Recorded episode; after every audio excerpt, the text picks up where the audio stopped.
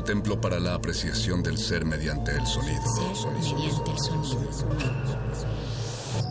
Para nosotros. El sol sale durante la noche. Nuestros gritos llevan la mesura del silencio. Y el descontento está lleno de baile y risas. A todo, incluso a nosotros, nos resistimos. La Universidad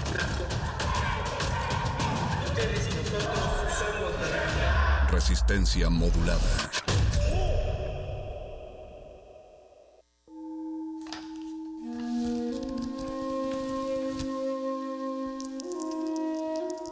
En este sótano la vida es como el Tetris.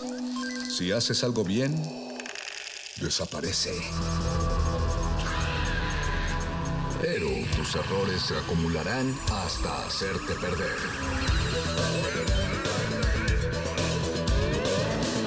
Quien dice que la vida solo te da una oportunidad. Aquí, siempre tendremos otra vida. El calabozo de los vírgenes. ¡Una camiseta! ¡Me la merezco! Mamá tiene curvas como esas. Eso quisiera. Nedito, ya me cansé de ver el desnudo Iré por comida. ¿Qué nos pasa? Ya sé, te hace sentir mal. Bien. Creo que nadie más quiere una camiseta. ¡Esa es una maldita mentira y tú lo sabes! ¡Dame una camiseta! ¿Ya lo oyeron, chicas? ¡Aquí! ¡Camiseta, camiseta, camiseta! ¡Disparen! ¡Uh, uh, un alfiler!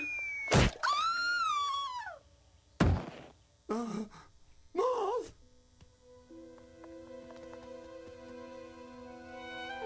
por Dios! ¡Está muerta!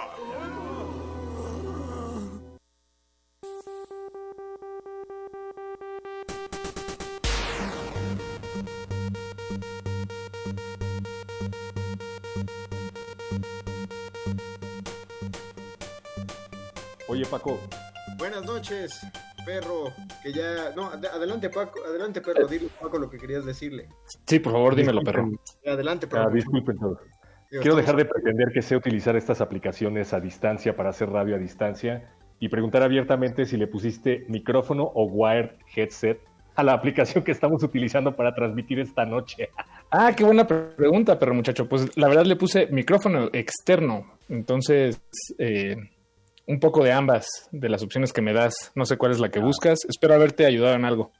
Y con Eh, eso depende han de cómo me aprendido, han aprendido algo nuevo para utilizar sus propias aplicaciones de audio. Bienvenido al calabozo de los vírgenes. Todo lo divertido y en este caso lo mortal va aquí. Los saludamos este 10 de noviembre. Ya es 10 de noviembre. Estamos a, a que una semana de cumplir oficialmente ocho meses de cuarentena para los que hemos tratado de mantenerla y creo que, son, que es la mayoría del mundo.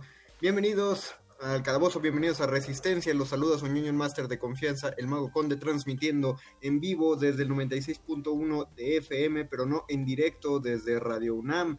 Estamos transmitiendo desde nuestras casas precisamente para mantener la cuarentena. A eso se refería Perro Muchacho con que estábamos usando estas aplicaciones sonoras. Bienvenido Perro Muchacho al aire. Eh, bienvenido Mario Conde al aire y bienvenido Paco de Pablo también al aire. ¿Cómo están? Oh, muchas gracias, perro. Bien- Bienvenidos sean ustedes y bienvenidos sea la audiencia. Yo todo muy bien, gracias por preguntar. Gracias, Eh, Perro. Todo bien. Yo, yo creo que algo, eh, nada más para aderezar eso que acabas de decir, Conde, vale la pena mencionar eh, para, para que se clave ahí en el imaginario del respetable Radio Escucha, que en este momento estamos haciendo el programa en vivo, pero no nos estamos viendo, eh, estamos teniendo una experiencia tan inmersiva radiofónica que incluso para nosotros mismos eh, nuestras voces suenan eh, como, como, como ustedes las escuchan, pues. Entonces digo, nada más, es, es- es, este, es muy metanarrativo en cierta manera. Pues sí, de alguna manera estamos, ventajas, ¿no? Estamos oyendo la radio también nosotros, pero mientras se asa, es decir, pues sí, no nos estamos viendo, ya hasta se me olvidó cuál es la cara de Paco, la de perro muchacho no, porque él ya es estrella de televisión y nos recuerda que... Ah, sí, cierto. Yo te, me- apareciste en Facebook para mí, perro, en mi feed. Pero cualquiera sale en Facebook. Bueno, Todos sí, los también. que tengan acceso a Facebook pueden salir en Facebook. Eso no hace a nadie una estrella. El talento y la dedicación deberían hacerlo. Ah, mira la cuarentena cómo me ha afectado. Saludamos a Eduardo Luis también, que está en la de este programa ahí en Radio UNAM, y a la gente que está trabajando desde Adolfo Prieto 133, Colonia del Valle. Vamos a, tocar un tema un poquito puntilloso, pero vamos a tratar de hacerlo entretenido, porque en todas las grandes historias, en todos los grandes juegos, eh, todos los grandes playthroughs, vemos que hay un final para todos los personajes. Si nosotros somos el personaje, ese es el final que tratamos de evitar o cuando menos de conseguir de manera digna, que es la muerte. En algunas historias la muerte puede ser derrotada, puede ser manipulada, puede dársele la vuelta, pero hay otras donde nada más no. Lo cual me deja con la pregunta que quiero hacerles para que nos comenten en redes sociales cada vez que un personaje muere, ¿ustedes qué opinan? ¿Prefieren que sus amigos lo revivan o prefieren que permanezca muerto el resto de la serie? ¿Qué sienten que es mejor? ¿Qué sienten que está más pesado, que abona más a la trama? ¿A qué redes sociales nos lo pueden contestar esta pregunta, Paquito? ¿Pueden hacer esta Es- encuesta? Estamos atendiéndolos en tiempo real en Twitter, arroba Rmodulada, ahí nos encuentran. Eh, si nos escriben en Facebook, también es, eh, también estamos ahí, solo tal vez nos tardemos un poco en, en llegar ahí. Ya saben, esto No, no, no, yo reviso, yo reviso Facebook, no te preocupes. Ah, ¿tú estás en Facebook? Ah, no, entonces Sí, en donde quiera, ahí estamos, ahí estamos. En lo que se animan a empezar a comentarnos y a decirnos cuál es, eh, bueno, su opinión acerca de este tema y sobre todo cuáles fueron las muertes para ustedes más traumáticas más decisivas en cualquiera de sus historias de entretenimiento. Vamos a hacer una pausa musical, una rolita eh, corta. un- Para pensar. para pensarle, para irle pensando, es el tema principal de Superman Doomsday, conocido en Oh. español como La muerte de Superman, eh, la película animada que salió, ¿fue este año o el año pasado, perro? El año pasado, señor. ¿Qué tal está, por cierto? No lo he visto. Este, buena, buena, o sea, es, es el cómic, digo, y sí está denso, y sí está emotivo y toda la cosa, nada más que pues no te pega tanto, porque en el cómic, en el cómic te pega la muerte porque son las ilustraciones eh, noventeras, eh, entonces sí, como que lo sientes más real, aunque sabes que después de un rato Superman revivió otras tres veces, y en esta película es el dibujo del nuevo Superman, entonces está bien lograda. Y la música buena. Disculpa la impertinencia, señor. Estamos hablando de la película de Bruce Timm, la animada. Sí. ¿Cuál- Superman Doomsday es del 2007. Superman Doomsday. Sí. Lo revisamos si quieres durante la canción. ¿Qué te parece? Vamos a revisarla, pero muchachos, vamos a revisarla. Y mientras ustedes nos comentan, regresamos al Calabozo de los Vírgenes. Todo lo divertido va acá.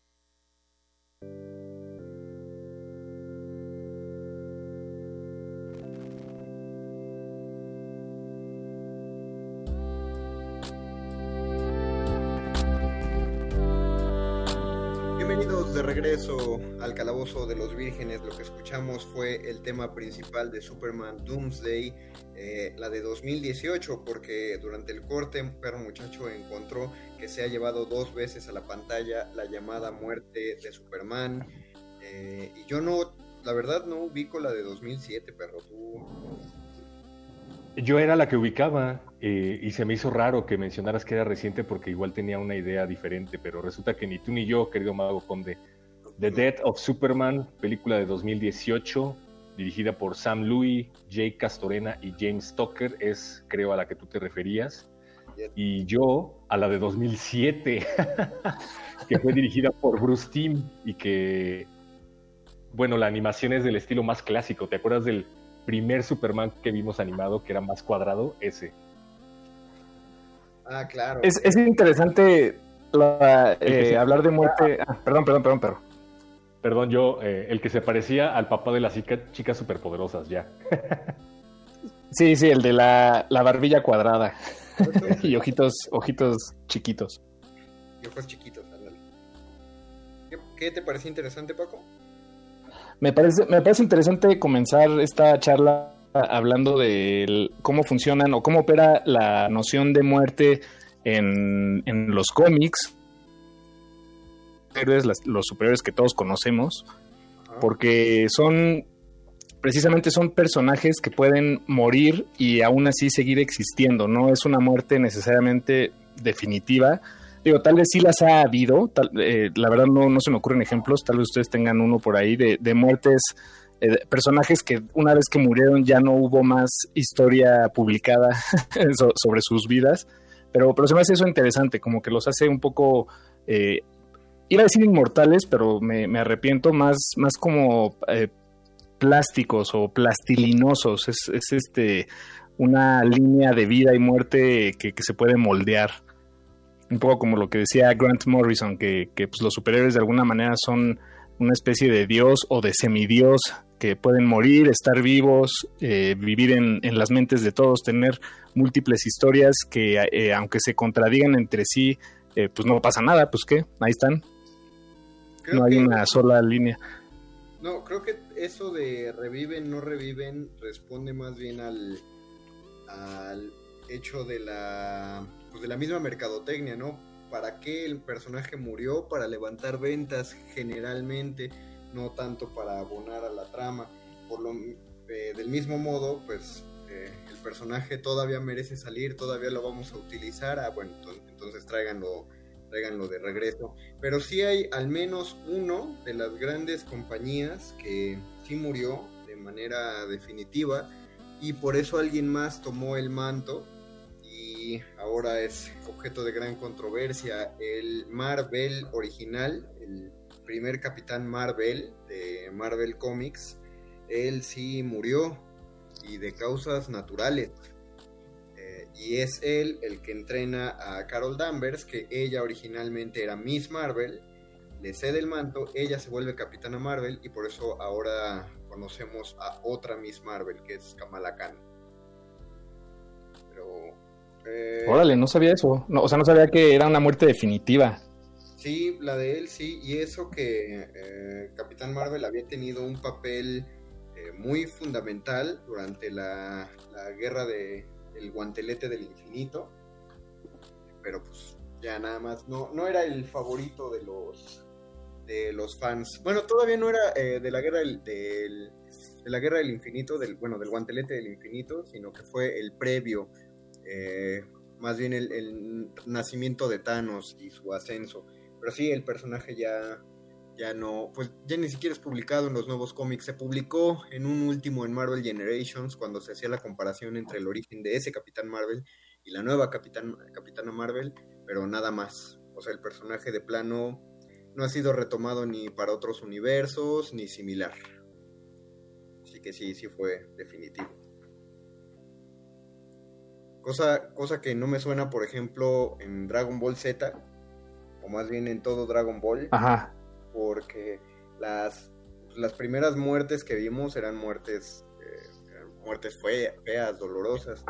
Eh, y, yo siempre me he preguntado de La, de Krillin yo creo que fue... Sí, la, la de La de Krillin. Krillin. Pero ¿cuál de todas? La primera. No, digo, la, o sea, la primera muerte de Krillin fue fuerte, inesperada. Yo no sabía que en Dragon Ball se iban a morir las personas. la primera vez que la vi. Cuéntanos de la primera muerte de Krillin, Paco, porque Krillin es un personaje que es el paradigma de lo que se está abordando esta noche. Se ha convertido en un meme, se ha convertido en una parodia por las veces que las veces que ha revivido y creo que eso, a diferencia de ese personaje que nos nombraba Conde y de otro que yo tengo en mente, eh, son los únicos que se han quedado muertos. Bueno, se ha convertido Sí. en un cliché. La muerte Sí, se ha convertido en un Sí, es que sí, en, en Dragon Ball creo que eh, al principio Ishi- eh, Akira Toriyama, el autor, se mostró determinado a, a, pues a, eh, a seguir al pie de la letra cada una de las muertes que retrataba, pero creo que poco a poco se fue ablandando y fue cediendo más, más posibilidades narrativas, bueno, dentro de la narrativa que, que le permitieran a los personajes regresar.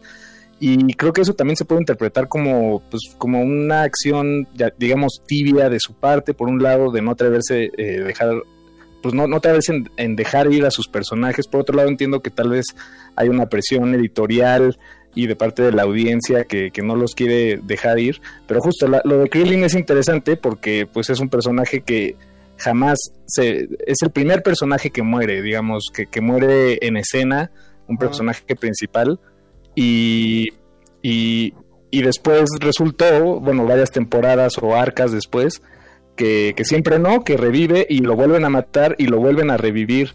Y sí, se vuelve algo, algo absurdo. No, la verdad no sé cómo leerlo, no sé si, si es este algo que Akira Toriyama planeó desde el principio o en efecto fue algo que, que pues, re- respondió a alguna presión de algún lado, que venía de algún lado.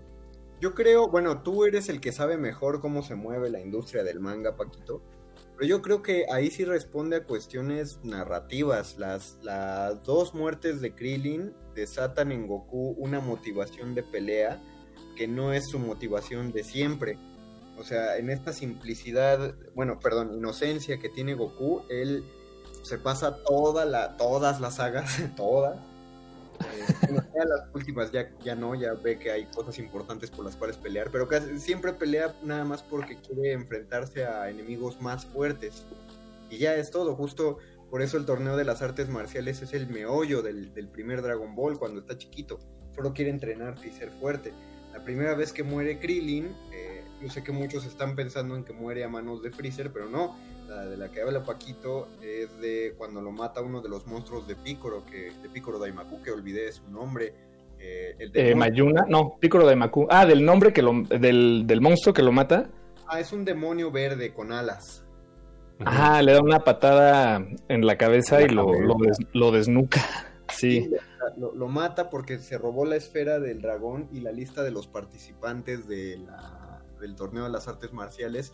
Y ahí es cuando Goku pues se prende y dice, no, voy a ir a buscar a, estos monstruos. Ya no tiene la motivación de pelear solo con eh, enemigos más fuertes, sino que ahora va a utilizar sus habilidades en, en pro de algo, ¿no?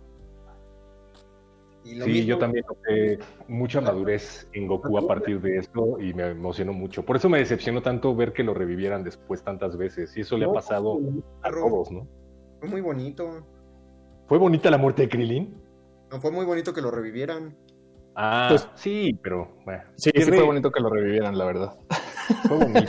Pero pierde el encanto. O sea, lo que, a lo que voy es que ya no te vuelve a sorprender otra vez como la primera. El hecho No. de que lo revivan tantas veces hace que pierda el ¿Cómo no? encanto. Yo sentí, yo sentí horrendo cuando lo mató Freezer, porque aparte lo mata muy doloroso, o sea, lo hace explotar desde adentro. Y Sí, eso- pero yo dije, "Ay, lo van a revivir. pero eso fue, o sea, qué bueno que Goku no pensaba como tú, porque si pensara, ah, luego lo revivo, no se enojaba y... Y lo hubiera. Y no se, y no se transformaba en Super Saiyajin. Sí, es cierto. Porque además piensa una cosa, pero uno puede decir, bueno, lo reviven, pero pues, imagínate el trauma. Además, después sí, establecieron la regla de que solo te pueden revivir un número determinado de veces con las esferas. Eh, eh, esa regla sí está, ¿no? Eh, me, me parece que solo puedes revivir dos o tres veces a, a un- a la misma persona. Y bueno, y creo que depende de las esferas. Ahí sí me gustaría que si hay alguien en la audiencia escuchando que, que tenga bien el dato que nos corrija, pero sí, me parece que depende de la, de la potencia esférica mágica de, de- de las esferas del dragón. Shenlong Ujú. solo puede revivir una vez a una persona y no la puede revivir si ésta muere de causas naturales.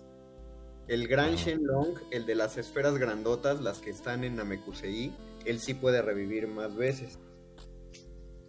Y la Super Dragon Ball. Ah, no sé, esa to- todavía, es- fíjate que esa saga todavía no te la manejo. ¿Sabes cuál muerte me sorprendió sobremanera por el discurso que tiene con Picoro antes de sacrificarse? La de Vegeta.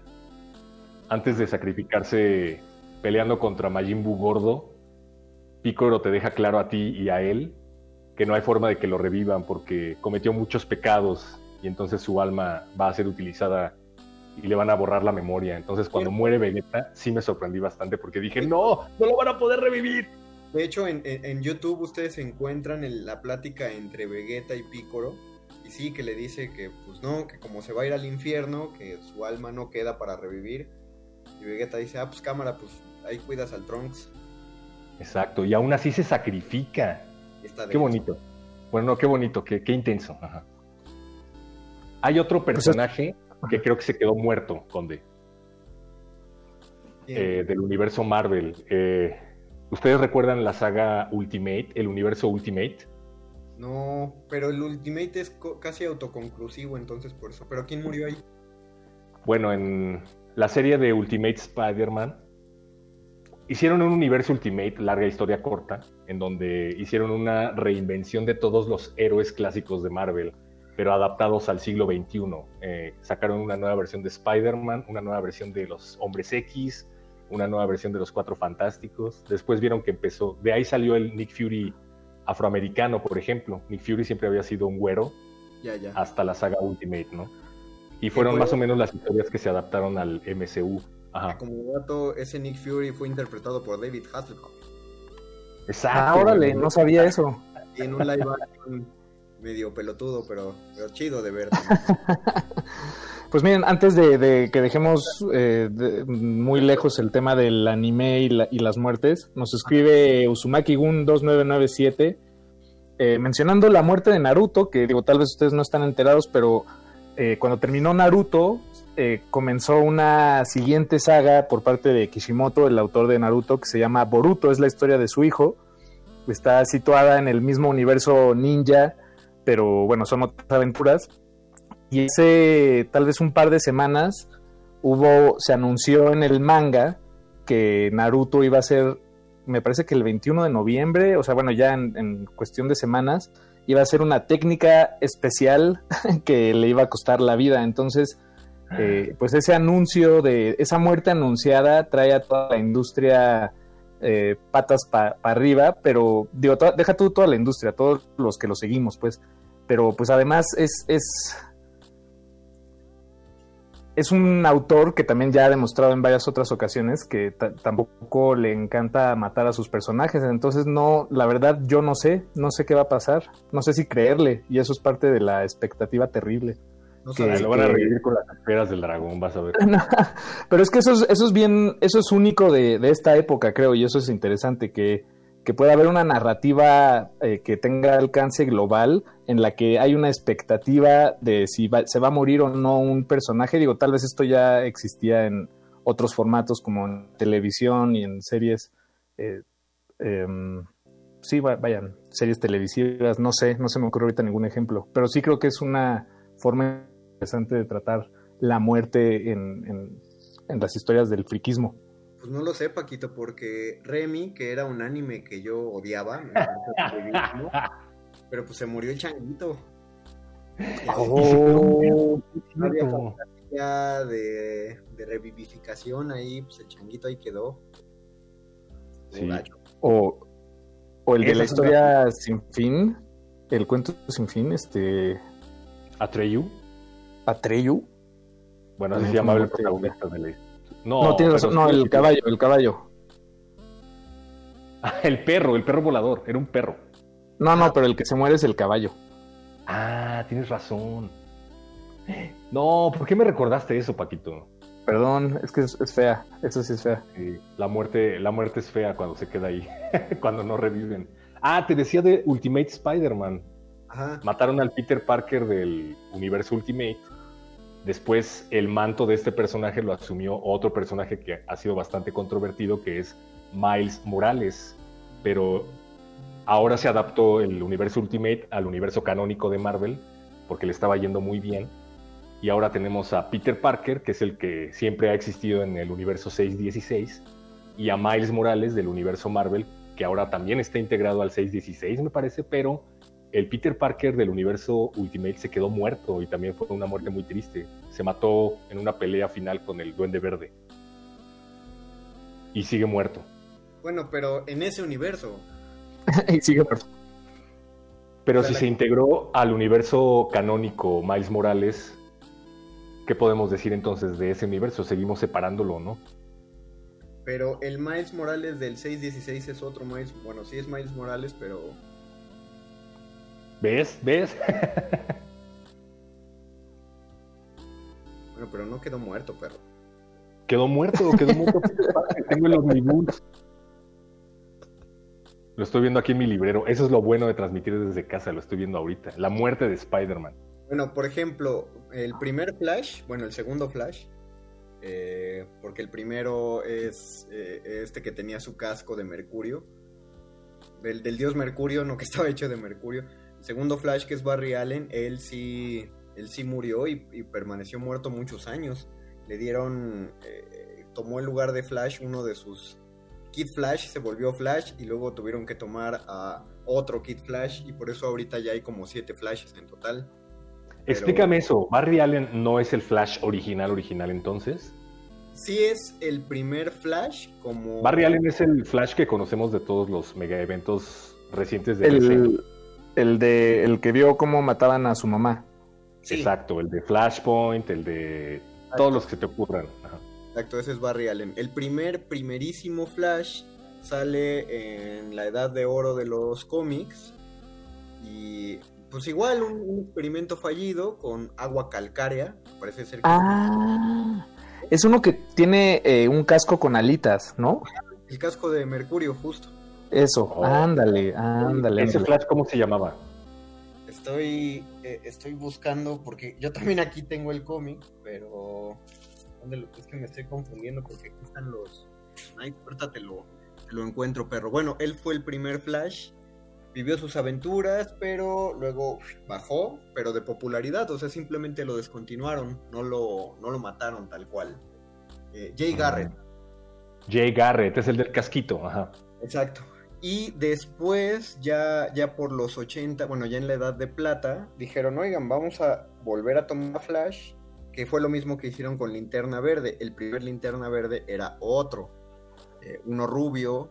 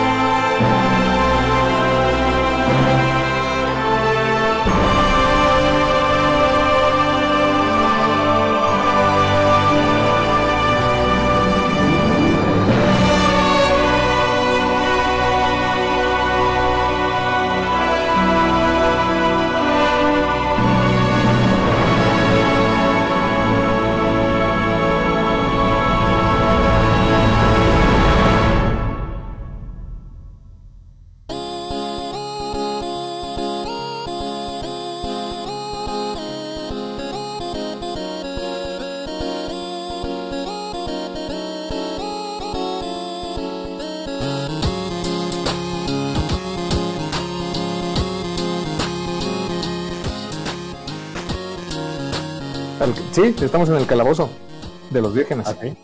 Sí. ¡No morimos! ¡Revivimos!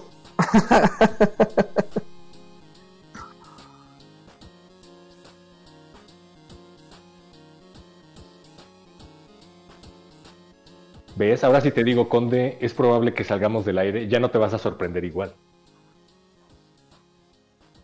Como cuando muere un personaje por segunda vez.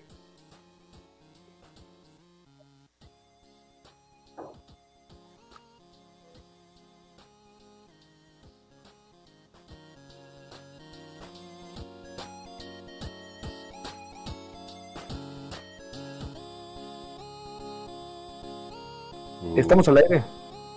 Pero no nos oímos. Ah, o sea, nos oímos entre nosotros. Ah, ya nos oí- ya estamos al aire. Sí, seguimos al aire. Pero yo sí te digo. Yo me escucho al aire. Ah, qué bien.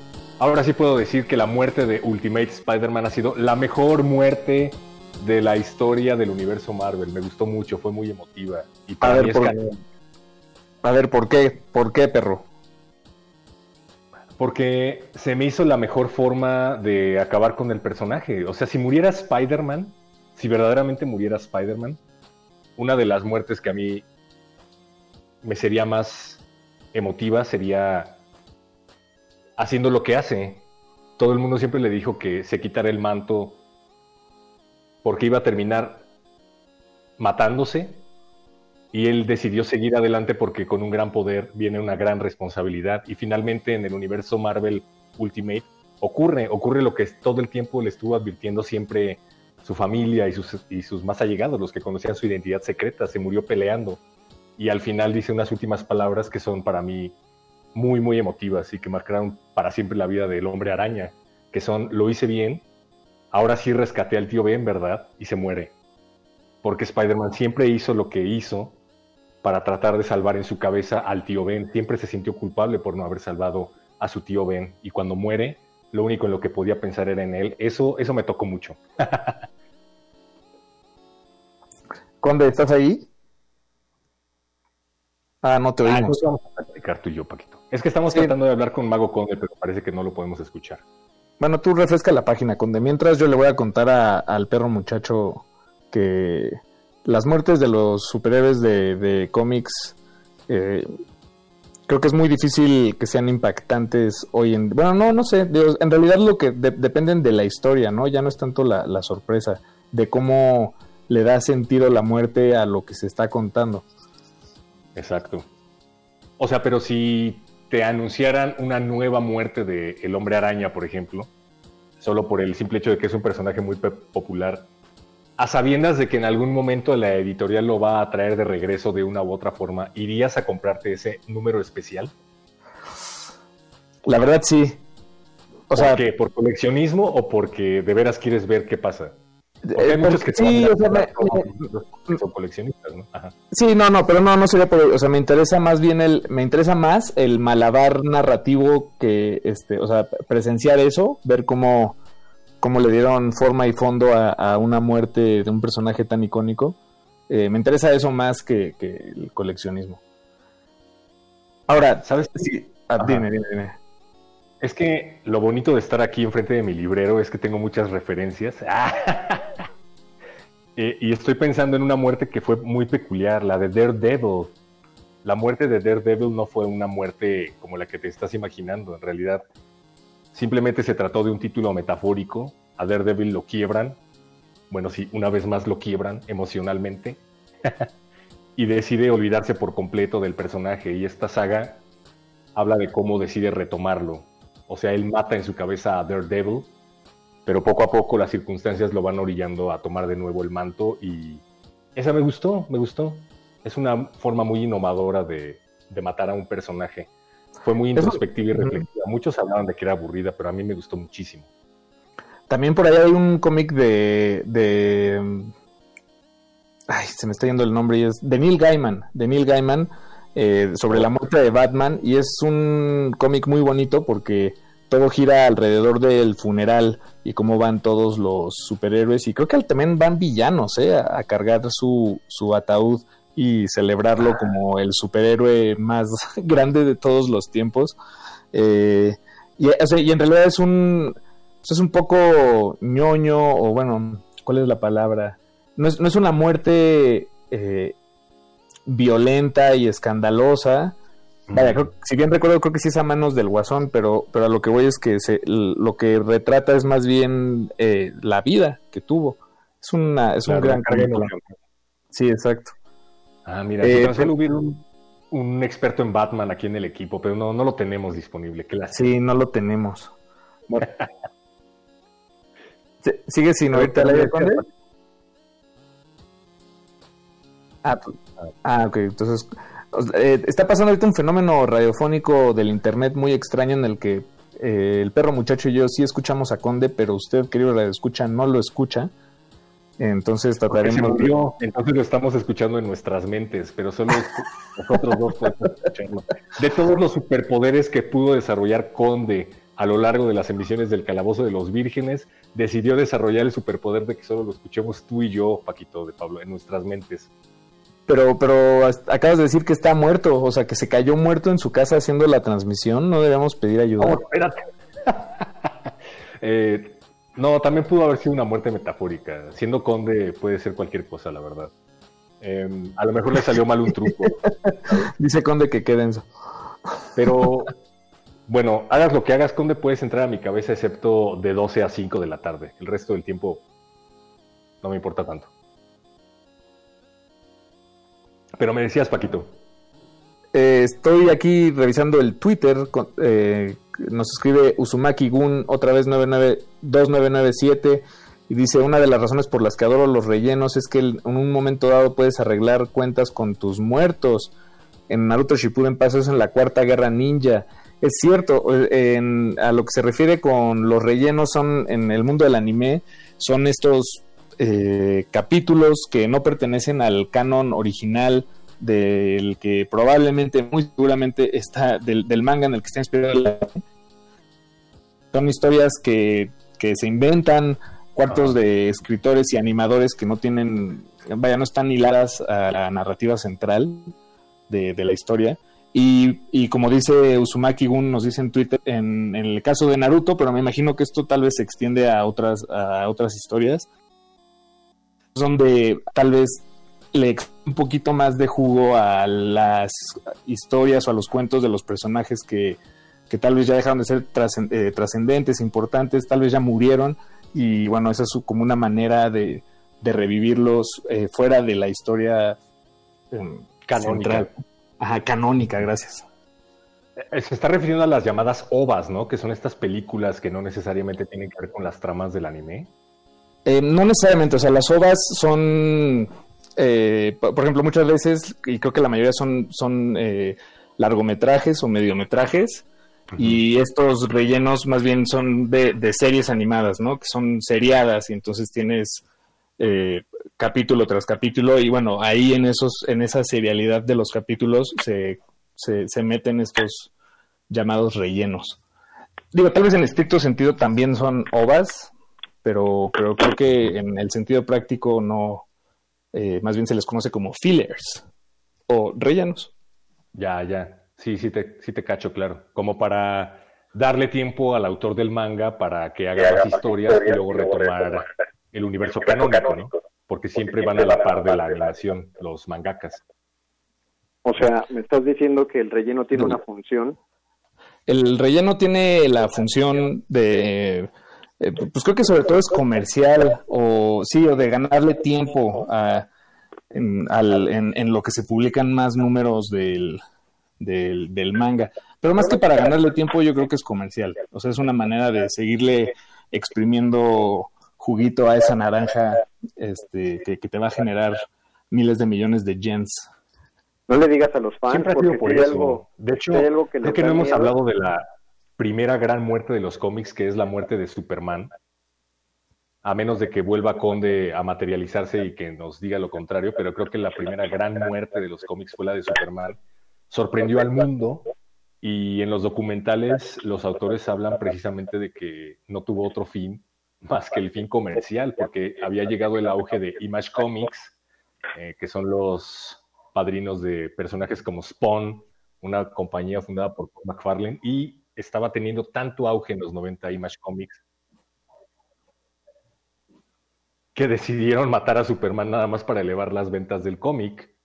Como un chascarrillo No, claro. la junta de producción dijeron, "Oye, ¿y qué, ¿y qué pasa si lo matamos? Y todos se quedaron viendo y dijeron, sí, vamos a matarlo. Y fue una de las eh, uno de los cómics más vendidos de la historia, la muerte de Superman. Pues es que además estás hablando de matar al hombre de acero, o sea, no algo inconcebible. Y, y además solo un puñado de personas tienen, eso también es interesante, solo un puñadito de personas eh, tienen lo- el, el poder, los derechos de, pa- para matar a estos personajes. Digo, claro, existen, cada uno, yo puedo inventarme ahorita una historia, subirla a un foro de Reddit y este, muy chafa seguramente, me quedaría mi historia, en la que mato a Superman. Pero eso no, bueno, eso no es lo, lo eso no es lo importante, ¿no? Lo, lo importante es que sí hay quienes tienen estas riendas de la vida de, de estos personajes y me imagino que pretender matar a uno de ellos, eh, más allá de la libertad editorial que los escritores puedan tener, me quisiera pensar que sí, hasta cierto punto, incluso hay abogados que meten sus manos en todo este asunto, ¿no? Hablando de las grandes editoriales.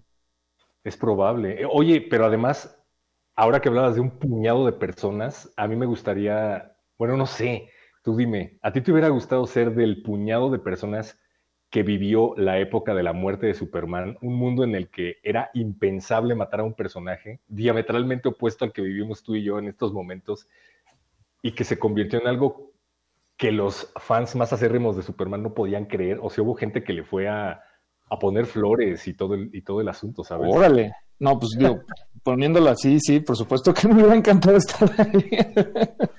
A eso me refería. Ahora imagínate que lo reviven y lo vuelven a matar 10 años después y es como, ay, por favor. Sí, es un tema, es un tema delicado, pero no creo que eso demerite eh, pues algunas de las muertes tal vez más impresionantes que ha tenido, ¿no? Sí, no, sin duda. De hecho, eh, justo acabo de leer otra. Eh, acaban de publicar una saga llamada Deceased, que una vez más es una lástima que no tengamos un experto en DC a la mano, pero tengo entendido que mataron a los personajes clave del universo DC, los asesinó un virus. No es spoiler porque ya tiene mucho tiempo que se publicó, pero creo que la idea de la editorial es que estos personajes sean sustituidos por sus hijos, porque en el universo DC actualmente Batman tiene un hijo que es Damian y Superman también tiene otro hijo que tiene sus poderes, entonces al parecer ellos van a Oh. asumir el manto del personaje principal y van a tener que pelear contra sus contrapartes que ahora son zombies, pero están muertos. Sí, lo he anunciado, pero no, no le he entrado. Sí se me antoja, ¿eh? Sí le... Y, y mira, sobre lo que decías hace un momentito, perro muchacho, nos acaba de escribir Adelino Álvarez en Twitter y nos dice, cierto, la muerte de Superman nos hizo pensar que se quedaría así. Y por puro morbo seguí comprando todos los ejemplares siguientes hasta que revivió. Oye, Abelín, ¿y qué sentiste? ¿Qué sentiste cuando viste anunciada la muerte de Superman? Así, corriste a comprar el cómic, lloraste, ¿qué pasó? Yo quiero saber qué sintieron. Bueno, eso, ¿y, y qué sentiste cuando lo revivieron? O bueno, cuando siempre no. Ah, bueno, ¿sabes qué me gustó muchísimo de la muerte de Superman? Eh, no sé si te acuerdas de los dos Supermanes que surgieron después de esto, que eran... Uno que era azul y uno completamente rojo. Uno completamente azul y uno completo. ¿Sí era ese? Me encantaban, ajá, me encantaban. Tomaron el puesto de Superman un tiempo y me gustaban muchísimo esos dos. Yo esos los compraba en Sanborns. Esto no es un anuncio pagado, solo estoy conectando nostálgicamente con algunas personas, pero, pero sí. No, sí, pero ¿verdad? O sea, eran, eran, hasta dejaban una especie de, de halo de luz por donde pasaban, ¿no? Una, bueno, un halo rojo y un halo azul. Estaban increíbles. Yo amaba a esos dos personajes. La Me verdad es que ya se me cruzaron un poco los cables, pero no estoy seguro de la temporalidad en la que ocurren eh, estos acontecimientos de los que hablas, pero bueno, si se hubiera quedado así Superman toda la vida, yo no hubiera tenido problema, ¿eh? me hubiera encantado. O sea, que se hubiera quedado muerto. Es que ya no sé si fue después de que se murió o nada más. Ah, ya, ya, ya, ya, ya. Se separaron dos veces conciencias y algo así. Estuvo rarísimo. Sí, yo también recuerdo que se separaban. Eh, pues bueno, fue una, fue una, ha sido una lástima que perdimos a Conde en el, en, en el último trayecto de esta emisión del Calabozo de los Vírgenes. En realidad, Conde sigue aquí, solo hay algo muy extraño sucediendo en la tecnología que, que lleva a ustedes esta transmisión y ustedes no lo escuchan. Entonces, eh, tendremos que. Leer tantos cómics e historias de ciencia ficción se volvió incorpóreo. Su conciencia se fundió con la nada y ahora solo tú y yo los podemos, lo podemos escuchar, Paco de Pablo. Quédense Qué para miedo. saber qué más, qué es lo que sigue de esta historia. Qué miedo, espero, escuchar a Mario Conde. yo espero que, que cuando acabe el Calabozo de los Vírgenes dejemos de escucharlo. Para dormir tranquilo. Eh, Yo también. Pues, pues nos acercamos al final de esta emisión y no nos queda más que agradecer su sintonía y por supuesto agradecerle a nuestro productor Eduardo Luis Hernández Hernández que se encuentra ahí en cabina. Muchas gracias. Por supuesto también agradecemos a todo el equipo de operación y de radiodifusión en Radio UNAM, las, los fierros que, que, que sostienen esta emisora. Y pues nos escuchamos la próxima semana aquí en el Calabozo, perro. Muchas gracias a ti, Paquito, por existir. Gracias a ti por existir. Los dejamos, estén muy bien, cuídense. Y hasta la Chao. próxima. Que revivamos.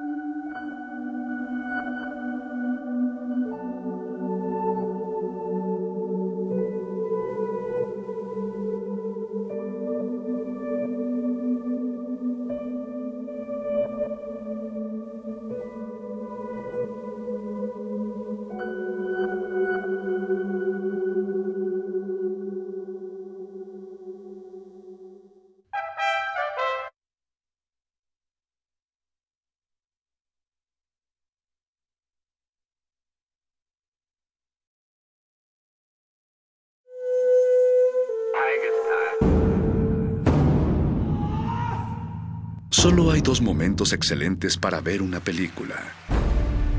El primero fue hace 20 años, en su estreno. El segundo gran momento es hoy. De retinas.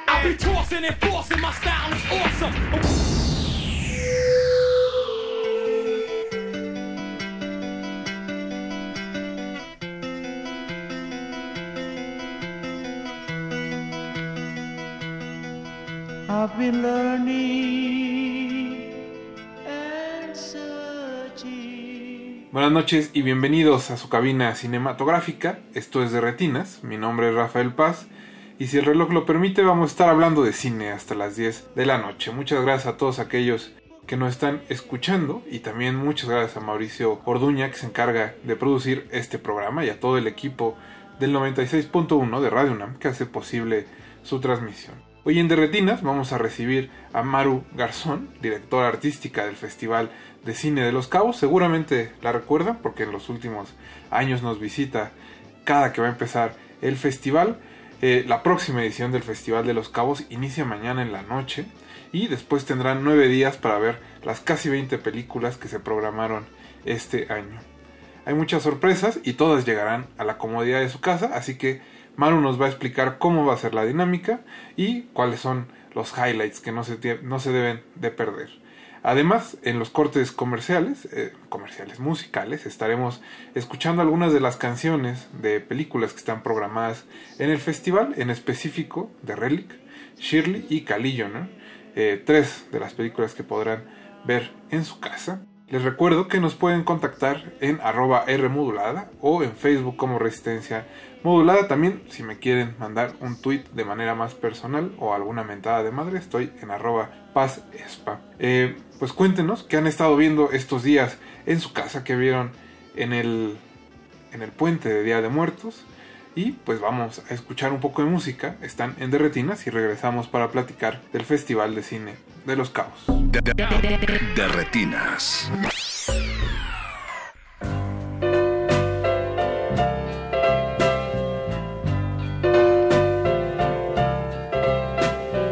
as late as the hour may be, I beg you please stay a little longer. As late as the be, cling to me make our love stronger. It's very clear that here is an atmosphere we should share while love is in the air. Somehow I know if you go while I'm wanting you so the magic will disappear as late as the eye go away, stay here in my arms. Course time will go on endlessly. And who's to say how long I'll have your charms while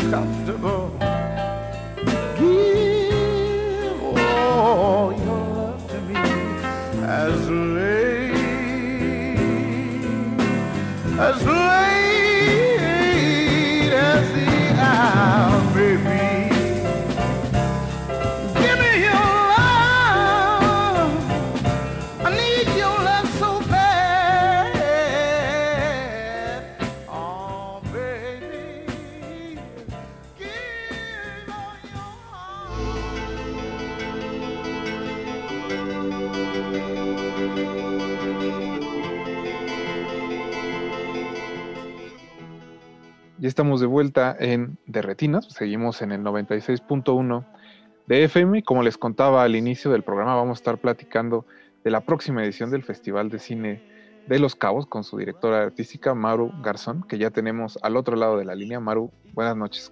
Hola, ¿qué tal? ¿Cómo estás, Rafa? Buenas noches. Bien, bien, ¿cómo están ustedes? Imagino muy emocionados porque el festival está a nada de, de arrancar. Emocionadísimos, emocionadísimos y además, eh, pues sí, llenos de, de, de, así de euforia por nuestra primera edición en línea. E- Eso, creo que es eh, importante destacar que es- va a ser completamente en línea, que va a haber muchas opciones y que lo pueden ver desde la comodidad de su casa. Justo, eh, Maru, cuéntanos un poco cómo va a ser la dinámica este año, eh, dónde pueden, dónde podrán ver los radioescuchas las películas, cómo tienen que hacerle para verlas. Perfecto. Pues mira, este año eh, la emoción de poder hacerlo en línea nos abre como, como dos espacios muy importantes que yo quiero destacar. Uno es poder compartir la programación de Los Cabos, que ya sabes que siempre nos emociona tanto, eh, con toda la República Mexicana, ¿no? Entonces ahora no, no hay pretexto, no hay, no hay impedimentos geográficos que hagan a quienes deseen ver nuestro programa pues llegar hasta la península de Baja California, sino que en esta ocasión está muy padre que en línea todos podamos unirnos. Eh, la edición también va a ser 100% gratuita, entonces creo que esta es otra cosa que, que, es importante y más en este momento en el que las economías de todos pues no nos dan para mucho y que estamos la verdad trayendo la misma calidad de cine y de propuesta fílmica que solemos presentar todos los años. 19 eh, películas, del, entre las cuales la verdad, bueno, pues qué te puedo decir yo, ¿verdad? Pero yo aseguro que no hay desperdicio, en verdad. Mm, no, y creo que el hecho de que sean eh, 19 hace bastante accesible el festival, ¿no? Porque de repente hay mucho y se, siempre se nos pierde algo. No, pues así lo pensamos, Rafa, es a propósito, porque además otra de las cosas buenas de este nuevo espacio es que alargamos los días. Eh, nosotros, como tú sabes, solemos inaugurar un miércoles y clausurar un sábado, o sea que son días súper comprimidos de todo. Eh, y esta vez van a ser nueve días, justo porque le queremos dar el espacio a las pelis y la oportunidad al público de acomodarlas para, pues, para que quien quiera, creo que en nueve días, 19 pelis se pueden ver perfectamente, ¿no? Tocarían como de a, de a dos y cachito por día. Entonces, para alguien que realmente quiera, creo que sí, sí se puede. No, claro que sí. El festival, eh, además, hemos desarrollado como el espacio especial del Festival de Cine de los Cabos en línea, ¿no? Entonces, esto es una página que es nuestro festival en línea, desde la cual se va a acceder a todo. Entonces, si uno visita esa página, habrá el apartado de películas. Eh, yendo a ese apartado, te va a pedir que hagas un registro normal y, y, sencillo, como el de cualquier página, ¿no? Tipo nombre, email y contraseña.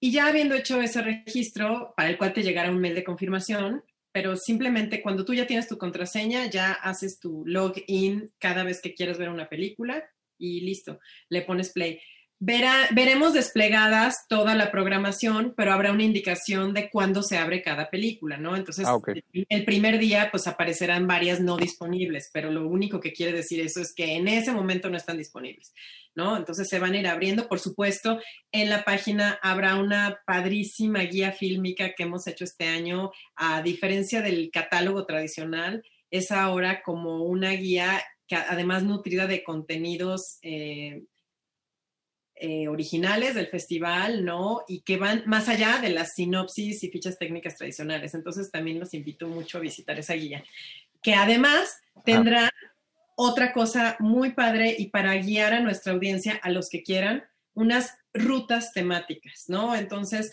tú puedes elegir la ruta que te lata si quieres películas sobre conflictos familiares, ¿no? Entonces ahí te sugerimos cuáles de las películas de nuestra programación hablan de ese tema o de identidad o no sé qué. Entonces, también es otra manera para, para facilitar a los visitantes por temas eh, y guiarlos. Quien no puede ver todo el festival, eh, pues ahí puede definitivamente guiarse qué, qué, ruta es la que quiere tomar, ¿no?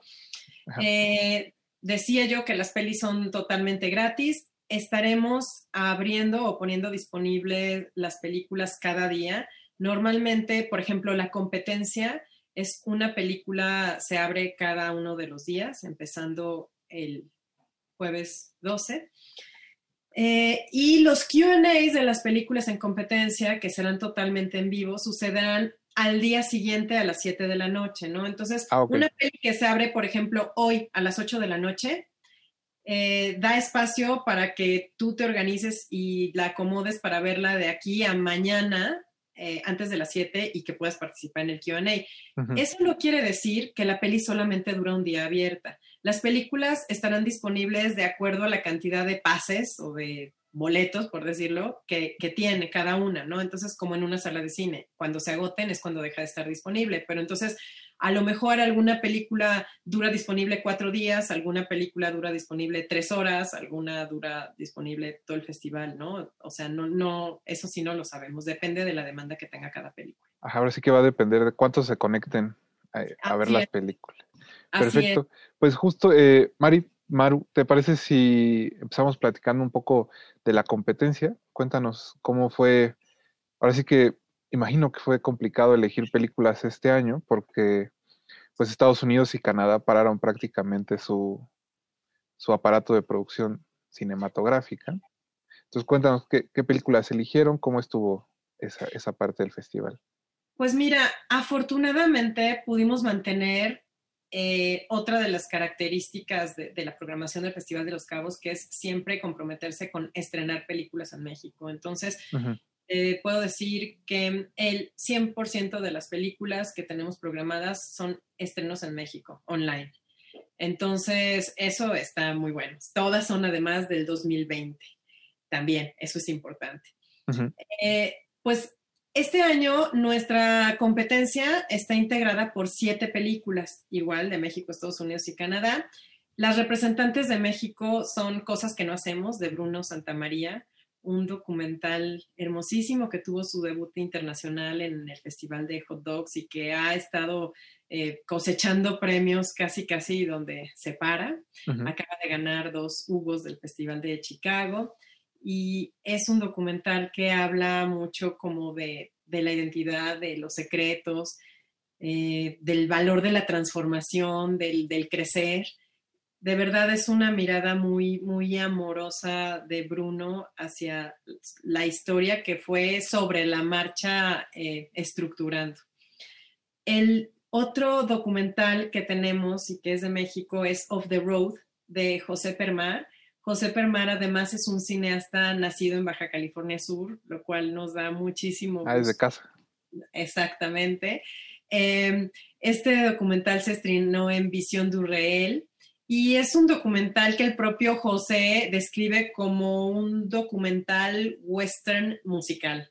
Entonces, eh, él, él se atreve a combinar como una serie de elementos que al final del día una vez más, también apuntan mucho hacia la búsqueda de la identidad y del arraigo, ¿no?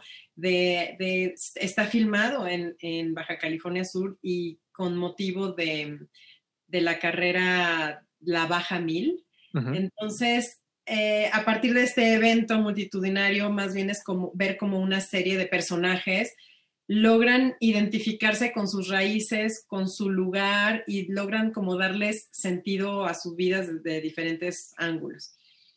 De Canadá tenemos dos películas fantásticas que se convirtieron como en gemas encontradas en el Festival de Toronto, en el reciente Festival de Toronto. Una de ellas, que además toca un tema muy urgente, eh, desafortunadamente actualmente, eh, se llama Beans, de Tracy Deer.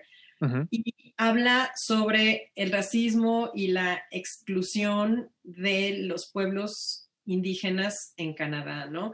Eh, toca un evento histórico específico de hace 30 años, pero desafortunadamente se siente como tan vigente y la repercusión que sigue viviéndose ahorita y cómo eh, las personas pertenecientes a, los pueblos originarios siguen al día de hoy pues padeciendo como esta sensación de, de, violencia, de racismo, de discriminación. Todo además es a través de la historia, es una ficción de, de, una niña de 12 años, entonces eso creo que le imprime muchísima eh, originalidad a la película, que además está basada en un momento autobiográfico de la directora. En Shiva Baby, otra búsqueda de identidad, pero desde diferente ángulo. Una chica que ya es, ya pasó la adolescencia, ya es, digamos, una adulta joven que asiste a un Shiva, un funeral judío, en donde evidentemente se encuentra con una cantidad de familia que ni reconoce ni nada, pero que empiezan a abordarla y a, y a presionarla en, en relación a las expectativas de su futuro profesional, de su vida, de las decisiones que va a tomar, eh, incluso hay unos momentos en que conecta con las decisiones de ella en términos de su sexualidad y es una búsqueda muy interesante y una vez más también como, como permeada vista a través de, de una mujer joven, ¿no? Que está como definiéndose en ese sentido. Esta, esta la pudo ver Jorge Negrete en, en la programación de Toronto justo y, y salió, bueno, no salió porque este, en esta temporada nadie sale de su casa, pero, pero hizo muy buenos comentarios y, y la ha recomendado bastante, entonces, para que estén ahí echándole ojo. Ah, qué padre. Eh, luego viene de Estados Unidos una peli que, pues la verdad, yo creo que es de las mejores películas de este año. Eh, Never Rarely, Sometimes Always, de Eliza Hitman, que tuvo su debut en Sundance y después se presentó también en la Berlinale y bueno, en una serie de festivales.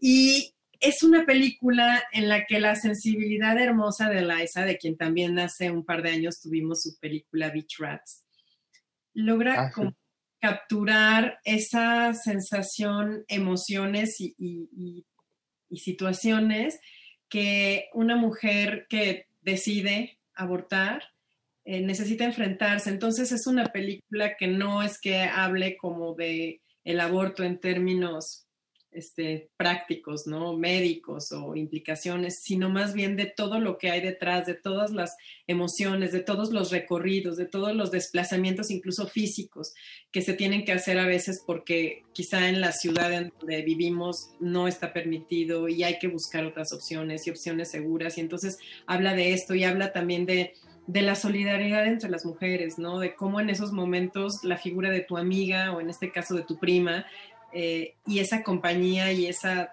sororidad son las que verdaderamente complementan y apoyan como ese, ese viaje. Hay em, varias, varias miradas femeninas y, representaciones en la competencia. Creo que va muy a tono con el 2020. Totalmente. Eh, creo que la programación en general va muy a, más bien, no, no creo, va muy a tono con el 2020. Es a propósito, como tú tú sabes, nuestro como, como statement de este año es reimaginarnos y en ese sentido como descubrir o, visibilizar pues ciertas situaciones sociales o políticas o personales que este 2020 de repente ha subrayado, ¿no? Entonces, sí, es como, es, es, a propósito. Eh, Maru, ¿te parece si hacemos una breve pausa? Vamos a escuchar para escuchar un poco de música y regresamos para seguir platicando de la programación. Gracias, Rafa. Pues ustedes no se despeguen, recuerden que estamos en el 96.1 de Radio UNAM y que regresamos a Derretina. De, retinas.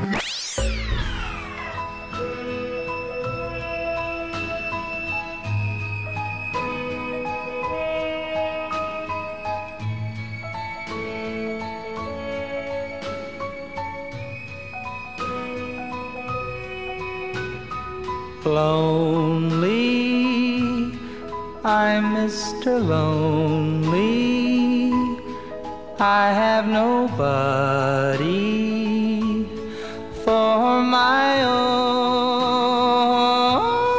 I'm so lonely. I'm Mr. Lonely. Wish I had someone to call on the phone.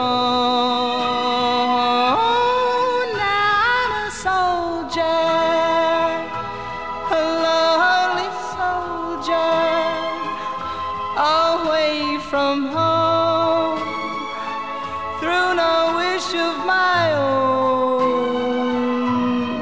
That's why I'm lonely. I'm Mr. Lonely. I wish that I could go back home. Letters, never a letter. I get no letters in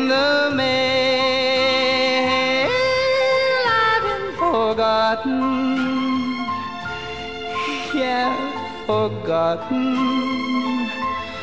Oh, how I wonder, how is it I feel?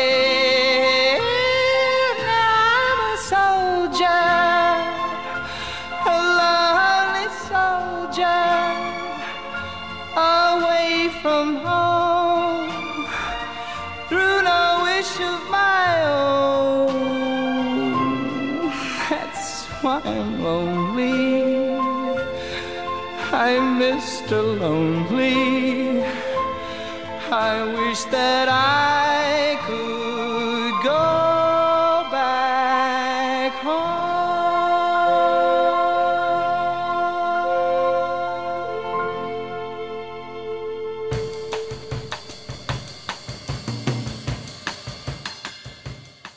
Ya estamos de vuelta en su cabina cinematográfica. Vamos a seguir hablando de la programación del próximo Festival de los Cabos que inicia mañana en la noche, así que estén atentos.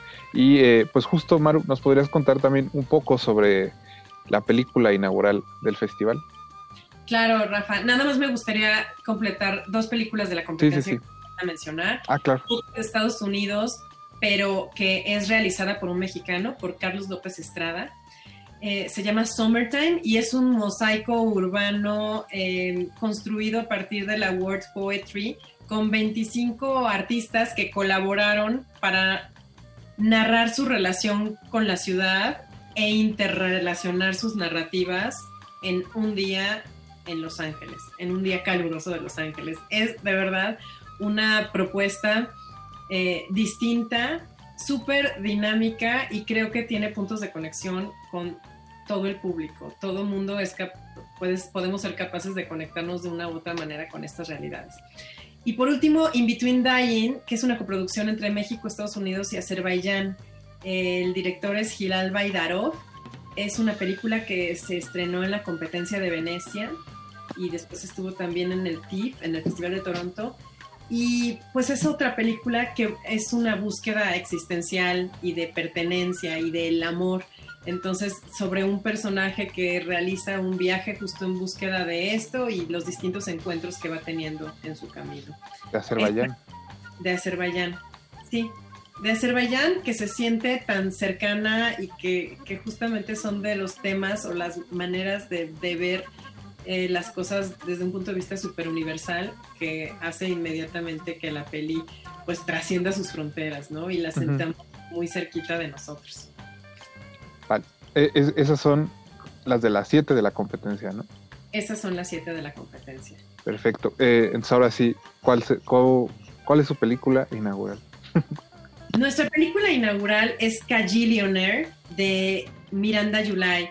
Miranda. Yulay es una cineasta que nos interesa mucho, no solamente porque es una verdadera piedra angular de la escena independiente del cine de la región a la que le hablamos, de Norteamérica, sino también porque su manera como mm, sus toques como irónicos, pero a la vez como profundos y, y empáticos para analizar las situaciones y para desarrollar a sus personajes, nos interesan mucho y en Cagillionaire definitivamente podemos ver todas estas características en el personaje principal, en todos, pero en el personaje principal en especial, que eh, se llama Old Dolio y es una joven mujer interpretada por Evan Rachel Wood, eh, que es la hija de un matrimonio que se dedica a estafar y a vivir de- del robo y de así vivir al día y ver cómo van transando, ¿no? Por la vida. Y así educar a una hija para que solamente tenga una visión de la vida, de las cosas y reaccione de una de, de esa forma. Pero en ese recorrido y en esa vida aparece un personaje, el de Gina Rodríguez, que es el que hace que la historia dé un giro y entonces eh, haya una transformación en Oldolio.